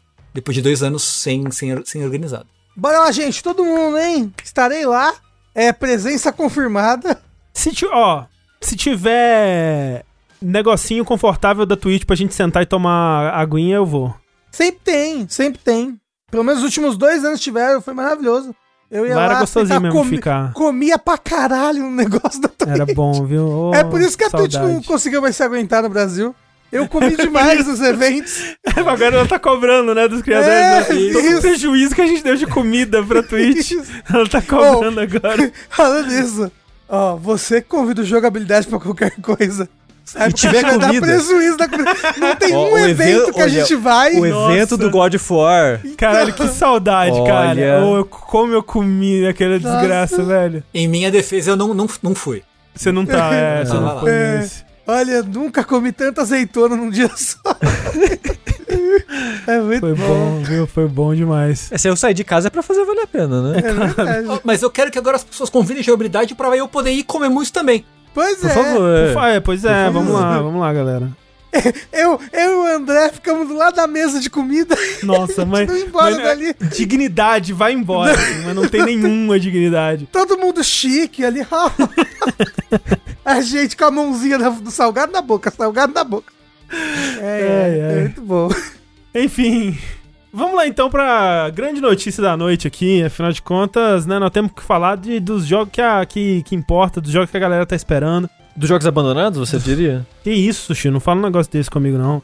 Mas olha só, vamos falar dele, do Abandoned, né?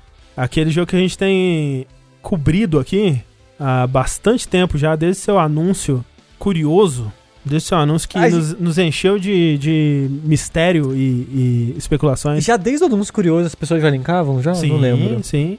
É, foi, foi o anúncio, assim, em seguida, tipo, cinco minutos depois que o trailer foi postado no YouTube, o pessoal no Resetera lá.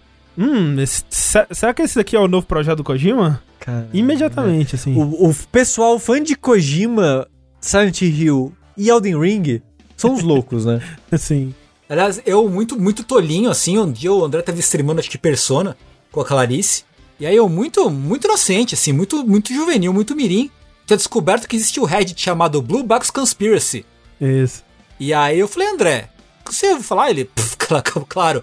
Tipo, é lógico que o André conhecia o Reddit do Blue Box É porque assim, Conspiracy. Tengu, ainda, ainda existe uma segunda camada disso aí, que tem o Ah.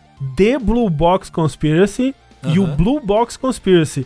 Que Ah. é pra onde vão as pessoas que são banidas do The Blue Box Conspiracy. então, se você se você é louco demais para nem o The Blue Box Conspiracy te, te querer, você vai pro Blue Box Conspiracy, entendeu? Entendi, entendi. Então tem esse, tem esse nível aí. Mas é que assim, então.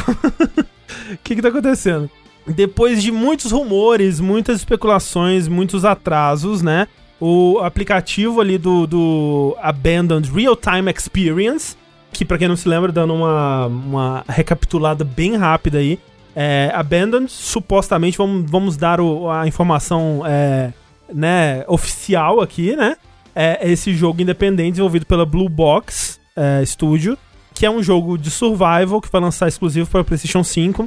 E como modo de divulgação desse jogo, eles iam lançar esse aplicativo onde você ia poder ver o jogo rodando, né? Tipo um trailer do jogo, só que rodando em tempo real no seu PS5, porque muito do que eles estão usando para vender o jogo é tipo gráficos incríveis, ray tracing, vai usar Unreal Engine 5 e, e vai ser foda, vai explodir sua cabeça. Então a gente quer que você veja ele rodando em 4K, num di- né, renderizado em tempo real e não num vídeo comprimido.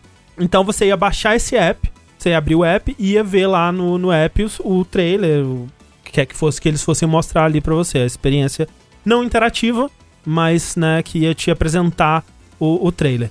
Mas rodando em engine, né? Como se fosse um- uma cutscene Um de um jogo. gameplay, é, tipo como se fosse, é, exato, tempo real. E aí, primeiro eles anunciaram que ia sair no dia 22 de junho.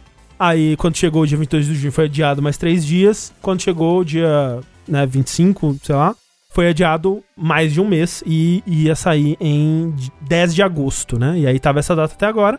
Todo mundo, né, tipo, pô, agora vai, né? Foi disponibilizado o preload do aplicativo, você já podia baixar ele no seu PS5 ali. Expectativa porque, né, a gente tava querendo saber, enfim, o que que é essa porra, né? Porque especulações aí de que era um projeto é, secreto do Kojima, como ele já fez antes com o, o, o Phantom Pain e outras coisas no, no passado aí. Envolvimento de, de, da, da Sony será que esse é o tal do rumor do, do Silent Hill que tá rolando aí há bastante tempo, a gente já noticiou bastante aqui também. Será que é algum outro projeto bizarro aí? Porque próximo da data, né, de, de lançamento, né, próximo do 10 de agosto, eles soltaram uma imagem que era uma imagem de um, de um sujeito de tapa-olho, assim, com, borrado, né, imagem borrada, com o título Abandoned, assim, Real Time Experience, não sei o que lá. E o pessoal, será que é possível que tenha alguma coisa a ver com Metal Gear? Não é possível, né? E ficou-se essa, essa especulação aí do que, que vai ser. Além de tudo, porque os desenvolvedores estavam negando com toda a veemência de que não tem né, nenhuma relação com a Konami, com Silent Hill, nós somos apenas um estúdiozinho inocente que né, se viu nesse olho do furacão de vocês achando que a gente tá escondendo alguma coisa. A gente não tá escondendo nada, a gente tá só desenvolvendo um joguinho de sobrevivência, pelo amor de Deus, para de encher o nosso saco. E ficou nessa, tipo, ok, o que quer que seja, quando eles lançarem essa parada a gente vai saber. Vai ser o momento deles revelarem. É Silent Hill? Não é Silent Hill? É Kojima? Não é Kojima? com o que tiver ali a gente vai desvendar esse mistério ou simplesmente descobrir que é só um jogo de, de sobrevivência de um desenvolvedor indie mesmo e não tem nenhuma, nenhuma conspiração no fundo, né? E aí todo mundo na expectativa ali, baixou seu appzinho 2 GB e tudo mais, e nada, né? Chegou o dia, o aplicativo não atualizou com conteúdo, só ficava a mensagem cheque mais tarde. Aí eles tweetaram que tinham tido problemas ali de última hora, que eles, né, encontraram bugs gráficos que eles estavam tentando resolver. E, né, vamos ter que passar um patch aqui, então vai demorar, a gente não quer dar uma data, mas passou o dia e nada. Passou outro dia e nada. Passou outro dia e nada. E aí, chegou 12 de agosto, né? E aí a gente, tipo, a gente que já tava na conspiração, a gente tava. Ah, eles acham que enganam a gente. Peraí, peraí, a gente quem? Eu. Ok. eu que não queria ser o cara da conspiração aqui, né? Mas eu já sabia. Eles, eles acham que eles enganam a gente. Eles fingiram que iam lançar dia 10 para não dar na cara. Mas na verdade o que eles querem fazer é lançar dia 12. Porque dia 12 de agosto é o dia do lançamento do Playable Teaser do PT, do Silent Hills. Né? Então, olha Uou. só. Não pode ser coincidência. Eles vão lançar essa porra hoje. É hoje que vai sair essa desgraça. Então tava todo mundo. Galera, é hoje. E o subreddit já assim, cara se não for hoje, a gente é tudo palhaço, né? Porque tem, o, tem os times, né, no, no, no subreddit. É o, é o Team Fake, o Team Real, aí tem o Team Clown. e o Team Chaos também, que é tipo a galera que só quer ver o circo pegar fogo. E, né, porque se não for hoje, acabou, gente. Acabou o sonho, acabou, não sei o que lá. Passou o dia e nada. Caralho, como pode, né, velho? Não, não foi, não foi dia 12. E aí no dia 13, enfim, o aplicativo foi atualizado. Né? Veio ali mais um patch de 5 GB. Lembrando que o aplicativo originalmente eram 2. Veio uma Deus. atualização ali de 5 GB. E todo mundo, porra, é agora, agora é a hora da verdade, né? Agora a gente vai ver, todos os sonhos vão se realizar. E aí as pessoas deram o play no que quer que tivesse ali. Playable teaser. No playable teaser. E o que tocou foram um, um, uns 4 segundos de um vídeo que já tinha sido divulgado no Twitter. Ah, não, não. Da Blue Box não, antes. Não, não, não, não, não. E todo não. mundo seguiu a colocar o, o, nariz de borracha vermelha na cara, né? É, é, aquele meme, né, do cara pintando o rosto isso, de palhaço. Isso, é isso. A cada etapa, assim, vai colocando um pedaço da maquiagem de palhaço. Vocês deram play e tocou um bem TV, né? Tocou um bem TV, exatamente. Mas, André, hum. não descobriram, André, que isso tudo é lavagem de dinheiro? De verdade, não descobriram?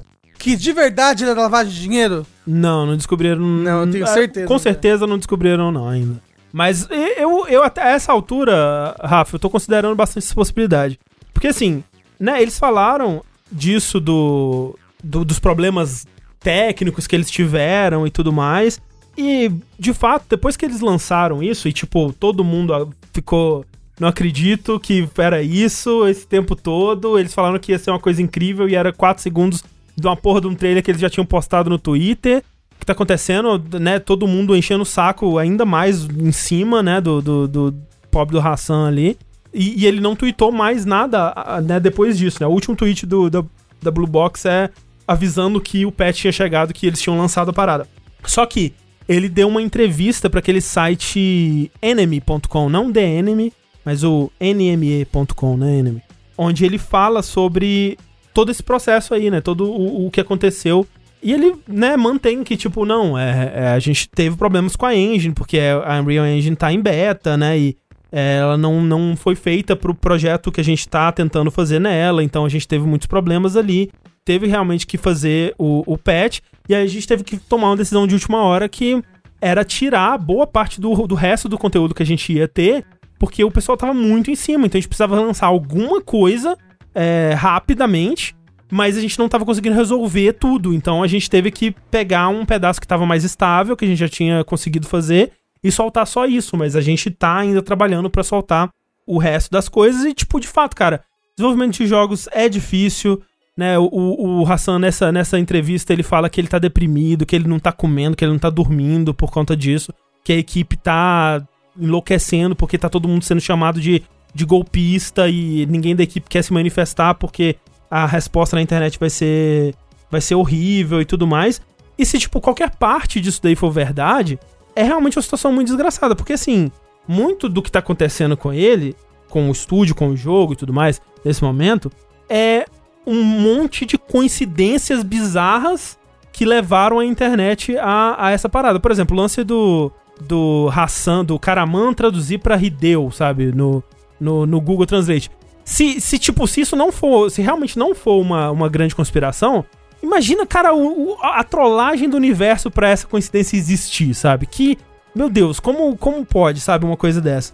Só que aí também, muita coisa que tá acontecendo foram eles que trouxeram para eles mesmos, velho. Porque a partir de um certo momento, tipo, quando você começa, quando o pessoal tá achando que seu jogo é Silent Hill, o projeto, e você me manda, ah, começa com L e termina com S e termina com L.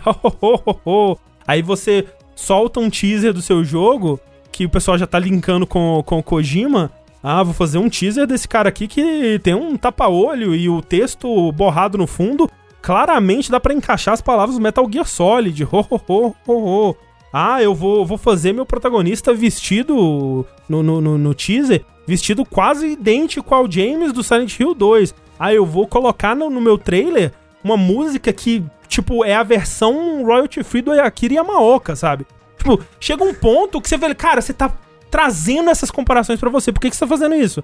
Não é possível. Não é possível que isso tudo é, é coincidência. Tipo, é, é, é, é, acidental, sabe? Chega um ponto que você, velho, você tá, você tá é, é, é na brincadeira, sabe? Você tá trazendo isso pra você.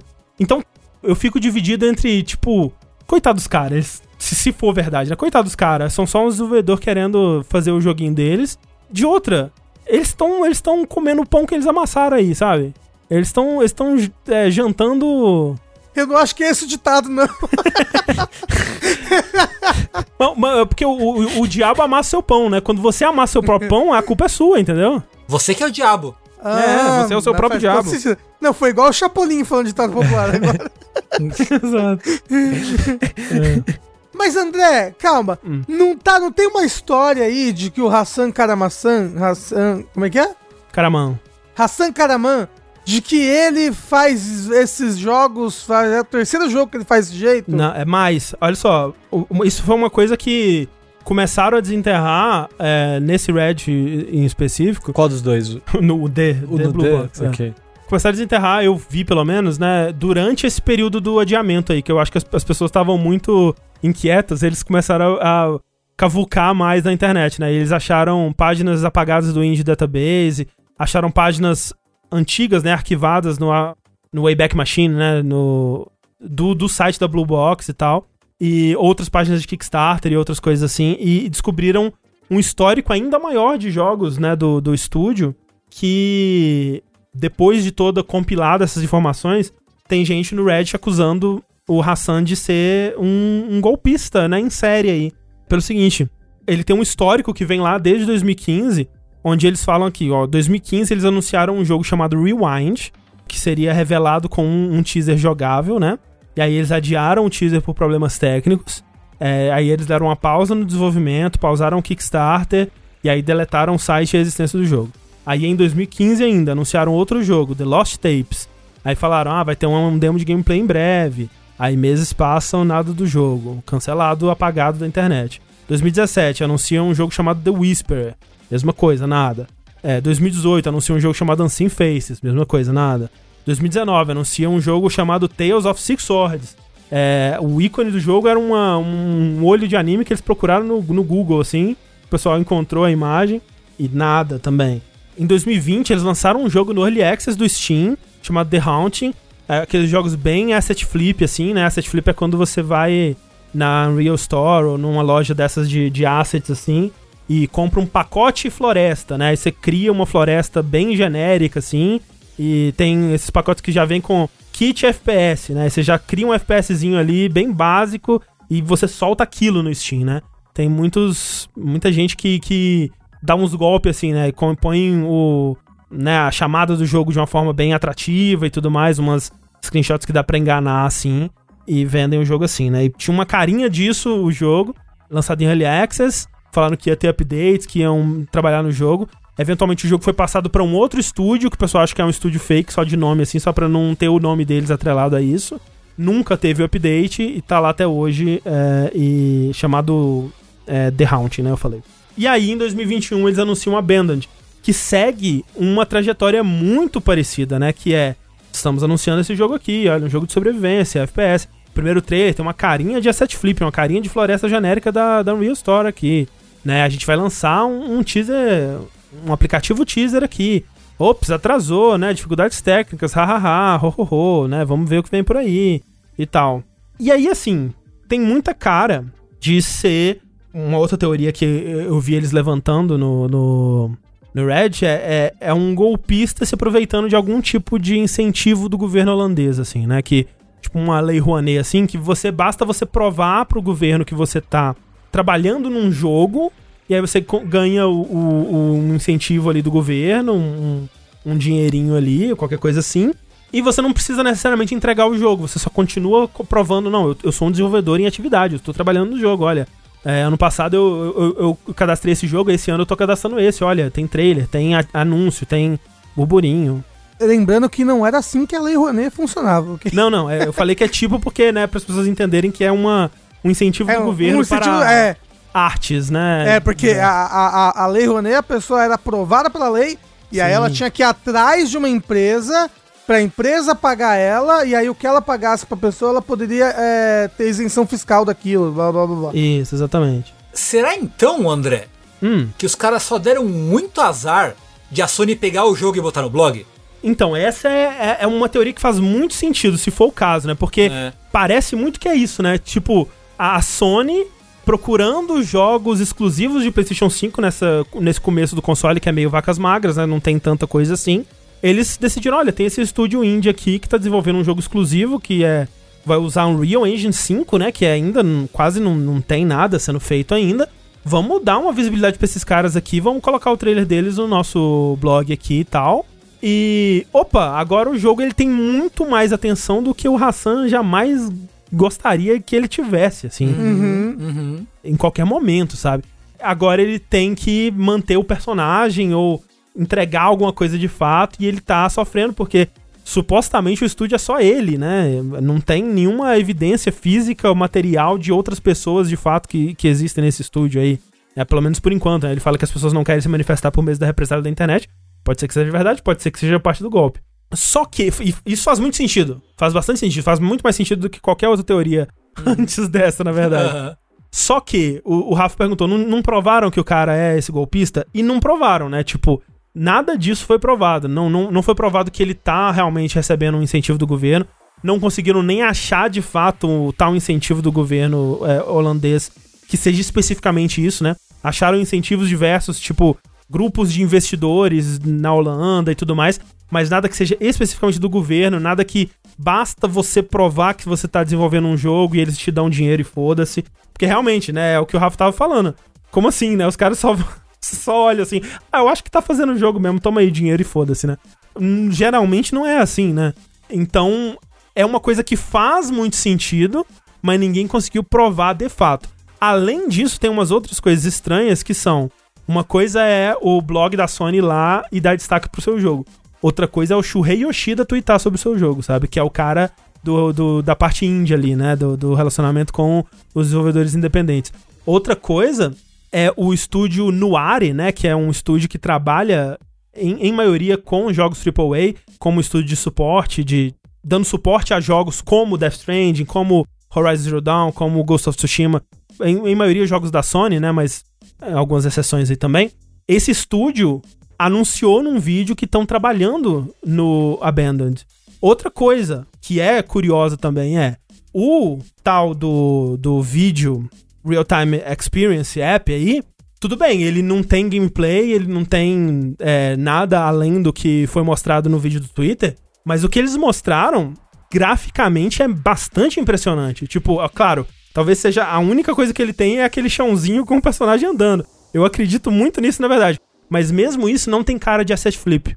É um nível de, de, de, de polimento ali nessa ceninha que eles mostraram que é mais impressionante do que você vê de um asset flip. Além disso, toda a interface tem um design ali, não é aquela carinha de, de menu padrão da Unreal, né? Tem um trabalho ali. O jogo inteiro ele foi localizado para uns 10 idiomas, tipo, a, o aplicativo inteiro e de uma forma que não parece ter sido Google Translate. Então, tipo assim, parece que tem um investimento aí, parece que tem alguma coisa aí. André, Hum. esse aplicativo não tá roubando teu cartão, não? No É possível, Tá é possível que tudo seja tá um grande golpe. Bitcoin. É, né? porque assim, é 15 GB pra um, pra um vídeo de 4 segundos? Como assim? Eu quero ver, eu quero ver se alguém fizer um, um data mining no que, que eles vão encontrar, sabe? Porque o É que, um monte de o que- cara de palhaço.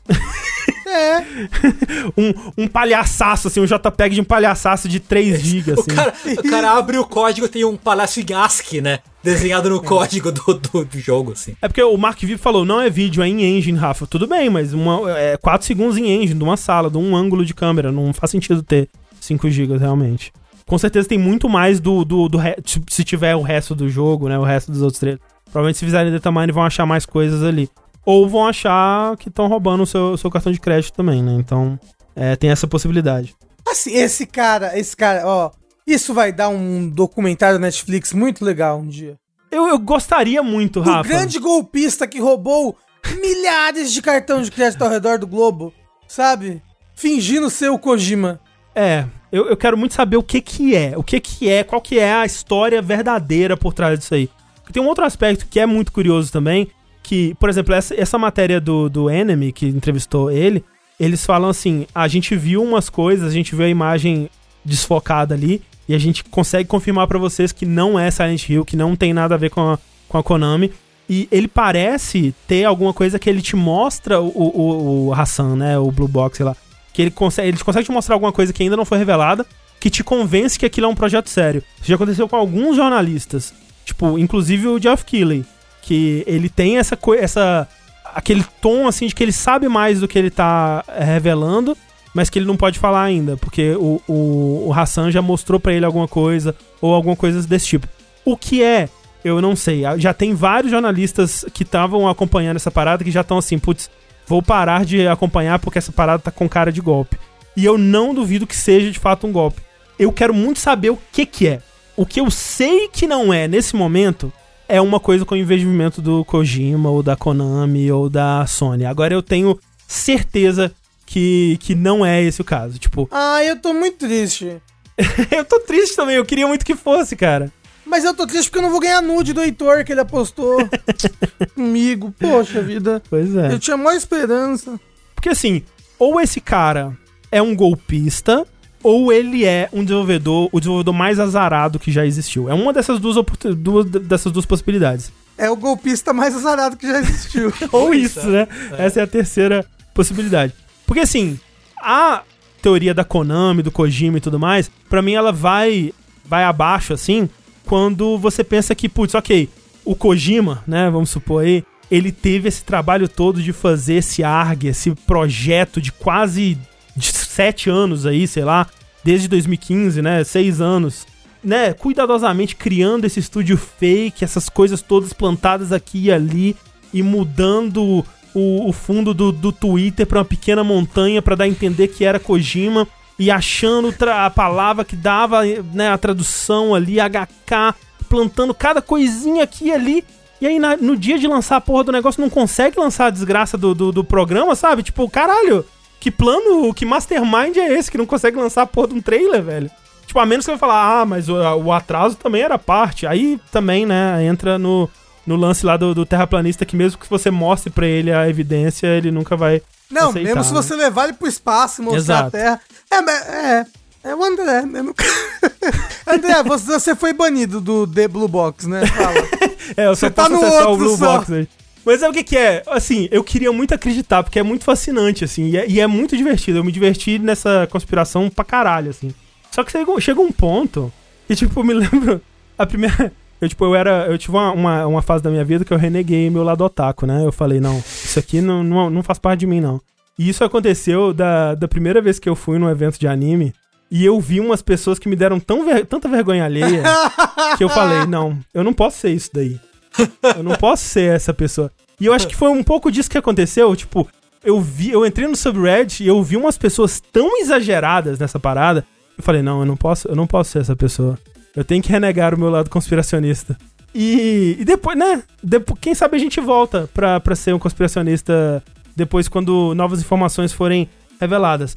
Mas assim, o subreddit tá uma, tá uma coisa triste, tá uma coisa deplorável, assim. O pessoal não larga a porra do osso, tá tipo avançando em qualquer migalhinha de informação, assim, é uma coisa patética. Tipo, o, o Kojima, ele postou recentemente um livro é, que é o, o. O nome do livro é O Caso do Assassinato no Parque Abandonado. É o pessoal, olha lá. Abandoned. Abandoned. Olha lá, ó. Olha lá, ó. E aí tem um coelhinho no- na, na capa do livro. Não, é o, é o Rob. É o Rob do, do Silent Hill. Olha lá, ó. Ele tá dando uma dica pra gente aí, ó. E aí, o pessoal fazendo um post lá que era o. é, no, no PT, né? No, no, no Playable Teaser do Silent Hills. Tinha bastante daquele número, é o 204863, né? Que é parte do código pra você descobrir o final lá, que você tem que falar o nome do cara e tudo mais. Que até um- fizeram um vídeo desvendando como que você pega a, cifra desse código e tal. Uma coisa muito doida que, perto do lançamento do, do PT, as pessoas descobriram meio que por acaso. E só muito depois foram descobrir o que, que era exatamente que o jogo queria que você fizesse. Mas aí alguém falou assim: ah, eu descobri agora, ó, de onde vem o nome Blue Box. É porque 204863, primeiro, é a data de nascimento do Kojima, que é 204. Você, faz uma, uma manobra conspiracionista ali e vira 24. 8 é o mês, né? 24 é o dia, e 63 é o ano. Então esse é o aniversário do Kojima. E se você pega esse número e coloca num, num, numa parada de cor hexadecimal, é azul. Então Uou! a caixa azul e é ali, é dali que vem, ó. Tá, tá, tá tudo conectado aqui, galera. Vocês que não sabiam. E tem um post que é incrível, é inacreditável, que eu separei um pedaço aqui porque eu preciso compartilhar isso com o mundo. Que é um cara falando assim, é, né, de algumas pistas que às vezes elas passam desapercebidas, mas não por ele. Então ele lista ali umas coisas que é assim, ó. Todos sabemos que Hassan mudou a imagem da capa do Twitter para uma ilha. Todos sabemos. Isso foi bem documentado. Aquela ilha é China Man's Hat, na costa de Oahu, Honolulu, Havaí. Querem saber algo engraçado sobre essa ilha? Algumas pessoas acham que seja uma ilha artificial. Existem histórias de que um homem chinês sentou no oceano e está lá até hoje, e aquela ilha é o seu chapéu. Sabe o que mais é uma ilha artificial? A Ilha Décima, na, na costa de Nagasaki. Muitos de vocês sabem que Décima é o nome da engine da Guerrilla Games, um estúdio holandês. Mas você sabia que foi Kojima que deu esse nome para a engine? Essas não são especulações, são fatos. Façam com eles o que vocês quiserem. Agora, vamos falar sobre Gola Rolê. Hassan usou Gola Rolê num vídeo. Quem a gente sabe que era famoso por usar Gola Rolê? Steve Jobs. Steve Jobs visitou o Japão e encontrou com o presidente da Sony e perguntou sobre os uniformes dos trabalhadores. Aqui o Morita disse a ele que depois da Segunda Guerra Mundial os empregados não tinham roupas, então a Sony providenciou um uniforme com a gola rolê. Isso inspirou Steve Jobs e ele pediu ao designer de uniformes da Sony que fizesse o seu agora icônico visual de gola rolê. A primeira colaboração de Steve Jobs e Steve Wozniak foi criando o quê? A caixa azul para hackear telefones. Gola rolê representam sorte no Japão. O número 7, não sei se.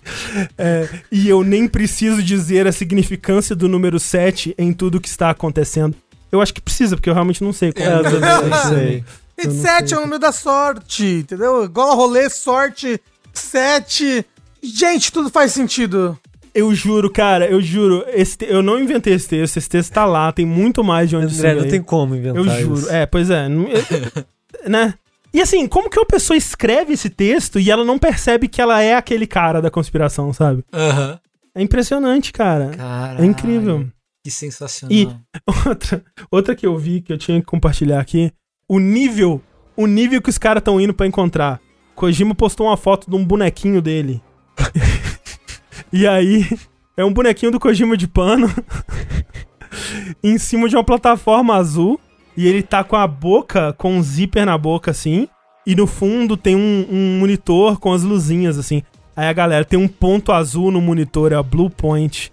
E aí no cenário tem Hills e o Kojima está silent. E ele está em cima de uma Blue Box. Os caras são demais, velho. Os caras são muito incríveis. Ô, e você viu que tá escrito Kojima na camiseta dele? Que loucura. Incrível. Agora não. agora é Acerta. Kojima. Ah. Eu- a, a, a mente humana, realmente, né? A quem interessa silenciar o Kojima? A quem interessa. É incrível, cara. É, olha, o pessoal desse, desse, desse Red. E olha que esse é o D é, Blue Box Conspiracy. Imagina o que, que não rola no Blue Box Conspiracy, gente. Então. Eu, eu não sei, o que, que você acha que é? Você acha que é um golpista? Você acha que é um desenvolvedor azarado? Eu acho que a realidade é chata demais pra gente existir nela, né? o mundo que essas pessoas criam é muito mais divertido e com mágico. certeza, com certeza. Mas nada disso é verdade. Mas o que, que você acha que é? Eu queria que não fosse um golpe. Queria que fosse pessoas ali. Mas não é pior se forem só pessoas ali? Eu acho que esse é o pior resultado, porque essas pessoas estão se fudendo muito. Então, elas estão se fudendo bastante. Eu, no momento, Mas vai, que antes, sai, mas vai que sai um jogo legal dali. talvez. Antes eu, eu não queria que fosse. Eu queria que fosse o Kojima, porque senão as pessoas estavam se fudendo. Agora eu quero que seja um golpe pra esse cara se fuder. Que, mas eu acho, o que eu acho, e eu estou sempre certo, as pessoas Claro, sabem disso. Sim. Não é como se o chat, todos os dias que eu tô fazendo streaming, busca alguma coisa que eu falei em algum podcast e fala: Pô, o Sushi há três anos atrás falou isso aqui, ó, que otário. Caralho, chat, pô. Caralho, chat, eu vou banir todos vocês, cara. Puta que pariu. então, como vocês sabem, eu estou sempre certo. E estando sempre certo, eu digo que é golpe. O que, que você acha, Rafa? Eu acho que é golpe, eu acho que é golpe. E você, Tengu? Eu, eu não sei se é golpe, mas eu quero que seja golpe pra eles tomar no cu também. é isso. É. Pra ele tomar no cu merecendo, né? Porque tomar no cu ele vai de qualquer Merecendo. forma. Merecendo, merecendo, exato, exato. exato. Então é, eu, eu, eu gostaria que fosse golpe também. Eu gostaria, como o Rafa falou, que tem uma história maravilhosa e fascinante pra ser contada sobre tudo isso que aconteceu de verdade aí nos bastidores. Daqui a alguns anos, quem sabe um Jason Schreier escreve um livro sobre isso. Isso me lembrou, André, que. É. Você tava falando de conspiração lá, me lembra muito igreja, né? E esses dias eu vi. Boa, boa, boa ligação entre as duas Não, coisas. esses dias eu vi uma, uma imagem, assim, tipo, séria, das pessoas compartilhando, sei lá, no WhatsApp, assim, tipo, pessoa pega, acho que era Netflix, aí apaga um negócio aqui, joga uma linha pra cá, não sei lá o quê. Não, era tá escrito- Pfizer. Era Pfizer, é isso mesmo. Pessoa pega Pfizer, apaga um negócio aqui, bota uma linha aqui, bota lá. No final tá escrito Lucifer André. Não, é que nem aquele lá que é Deus, quatro letras, família, não sei quantas letras, Brasil, não sei quantas letras. No total, 17. E se tirar Deus, fica 13. Meu Deus! Eu, eu gosto da resposta que é: se troca família por cocaína, também fica 17. Mas assim, André, sabe que muita gente votou 17 por causa dessa imagem, né? O É, pior é que eu não certeza, duvido, André. eu não duvido. Pois Eu é, não André. É por isso que o ser humano vai ser extinto e todos nós merecemos morrer. Merecemos, é, exatamente. É, é, o- é o. Mas antes disso, a gente merece a verdade. É o que sobre o- a Blue. Box. É o que o Bob Burnham fala, né? Que a gente. A gente já, a gente já durou demais. A gente já, já, já, já chegou a nossa hora, gente. Já temos que ir. Mas antes disso, é o Blue Box, por favor. Nos deem a verdade, pelo menos. Antes do fim da pandemia, antes de saúde da- dos Sim. familiares. Blue Box e Idris Elba, né, não, Rafa? Pra encerrar É, aqui. olha só. Ah, assim, antes da humanidade acabar, na verdade, tem que ter Sonic 2, o filme, né? Que é o que vai encerrar esse grande ciclo de sofrimento da pandemia. Sonic trouxe a pandemia e vai levar ela embora no seu segundo filme. Na verdade, se você for ver, o coronavírus foi um grande arco pro segundo filme de Sonic, The Hedgehog. Isso. A gente não sabia. Mas o negócio é: o primeiro filme tinha o Sonic. E apenas o Sonic. E uma coruja. Tinha o Sonic. O segundo filme com certeza terá o Tails. É, e spoilers. agora nós sabemos que terá também Knuckles a Equidna. Eu não sei como é que é o nome desse bicho em Eu português. acho que é Echidna, né? A Equidna. Tá? Que eu não sei que bicho que é. E Kid não é o nome de um personagem de Tales? Se você tá dizendo. Também tem isso. Não, mentira, é uma personagem do ReZero.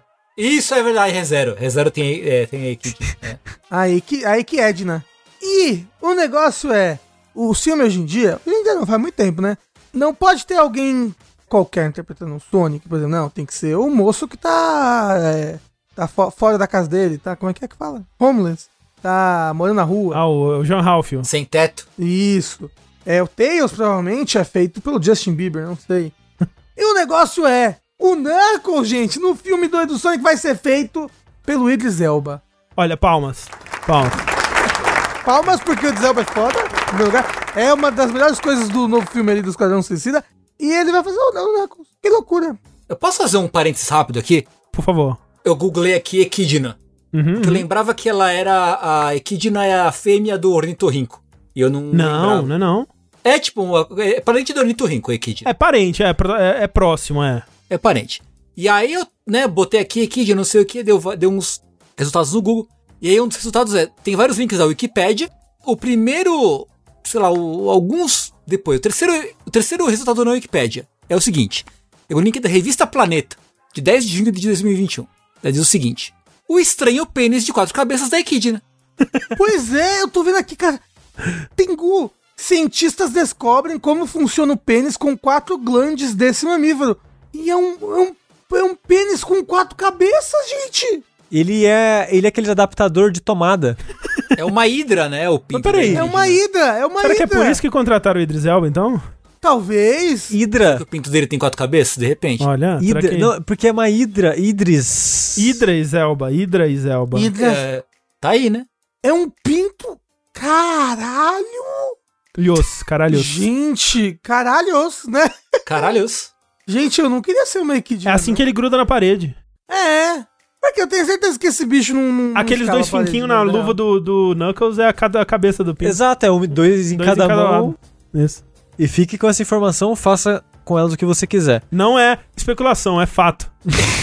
Não é. É, Não é. O, o que eu queria dizer sobre isso era que eu queria muito que fosse a cara do Idris Elba. Seria maravilhoso. Porque vocês viram ele no, no Cats, né? Eu vi isso. Que é tipo, é, é a cara normal dele num CG feio. É, eu não vi Cats, mas eu vi ele no Cats, sim. E é muito feio, a montagem no caso. Aham. E eu queria muito o Idris Elba de novo, com o rosto realista dele num, num, num mundo falso, feio. Mas o que eu tava pensando é o seguinte, porque o Idris Elba, ele, tá, ele tem essa essa gravitas, né? Essa, essa Uhum. presença, né? Ele é gostoso, é isso que Aquela fala, voz né? poderosa, né? Aquela voz que fala assim no, no pezinho do ouvido e tudo mais. Ele, ele, ele é gostoso e atua bem. É isso aí. Vocês não acham que o Idris Elba deveria ser o Shadow? E se não, quem agora pode ser o Shadow? Porque o Shadow, ele é o mais Darks. Quem pode ser mais Darks que o Idris Elba? Mas o, mas o Idris Elba é cool. É verdade? Mas o Shadow é, É. cool também. Ma- Mas é um cool Ed.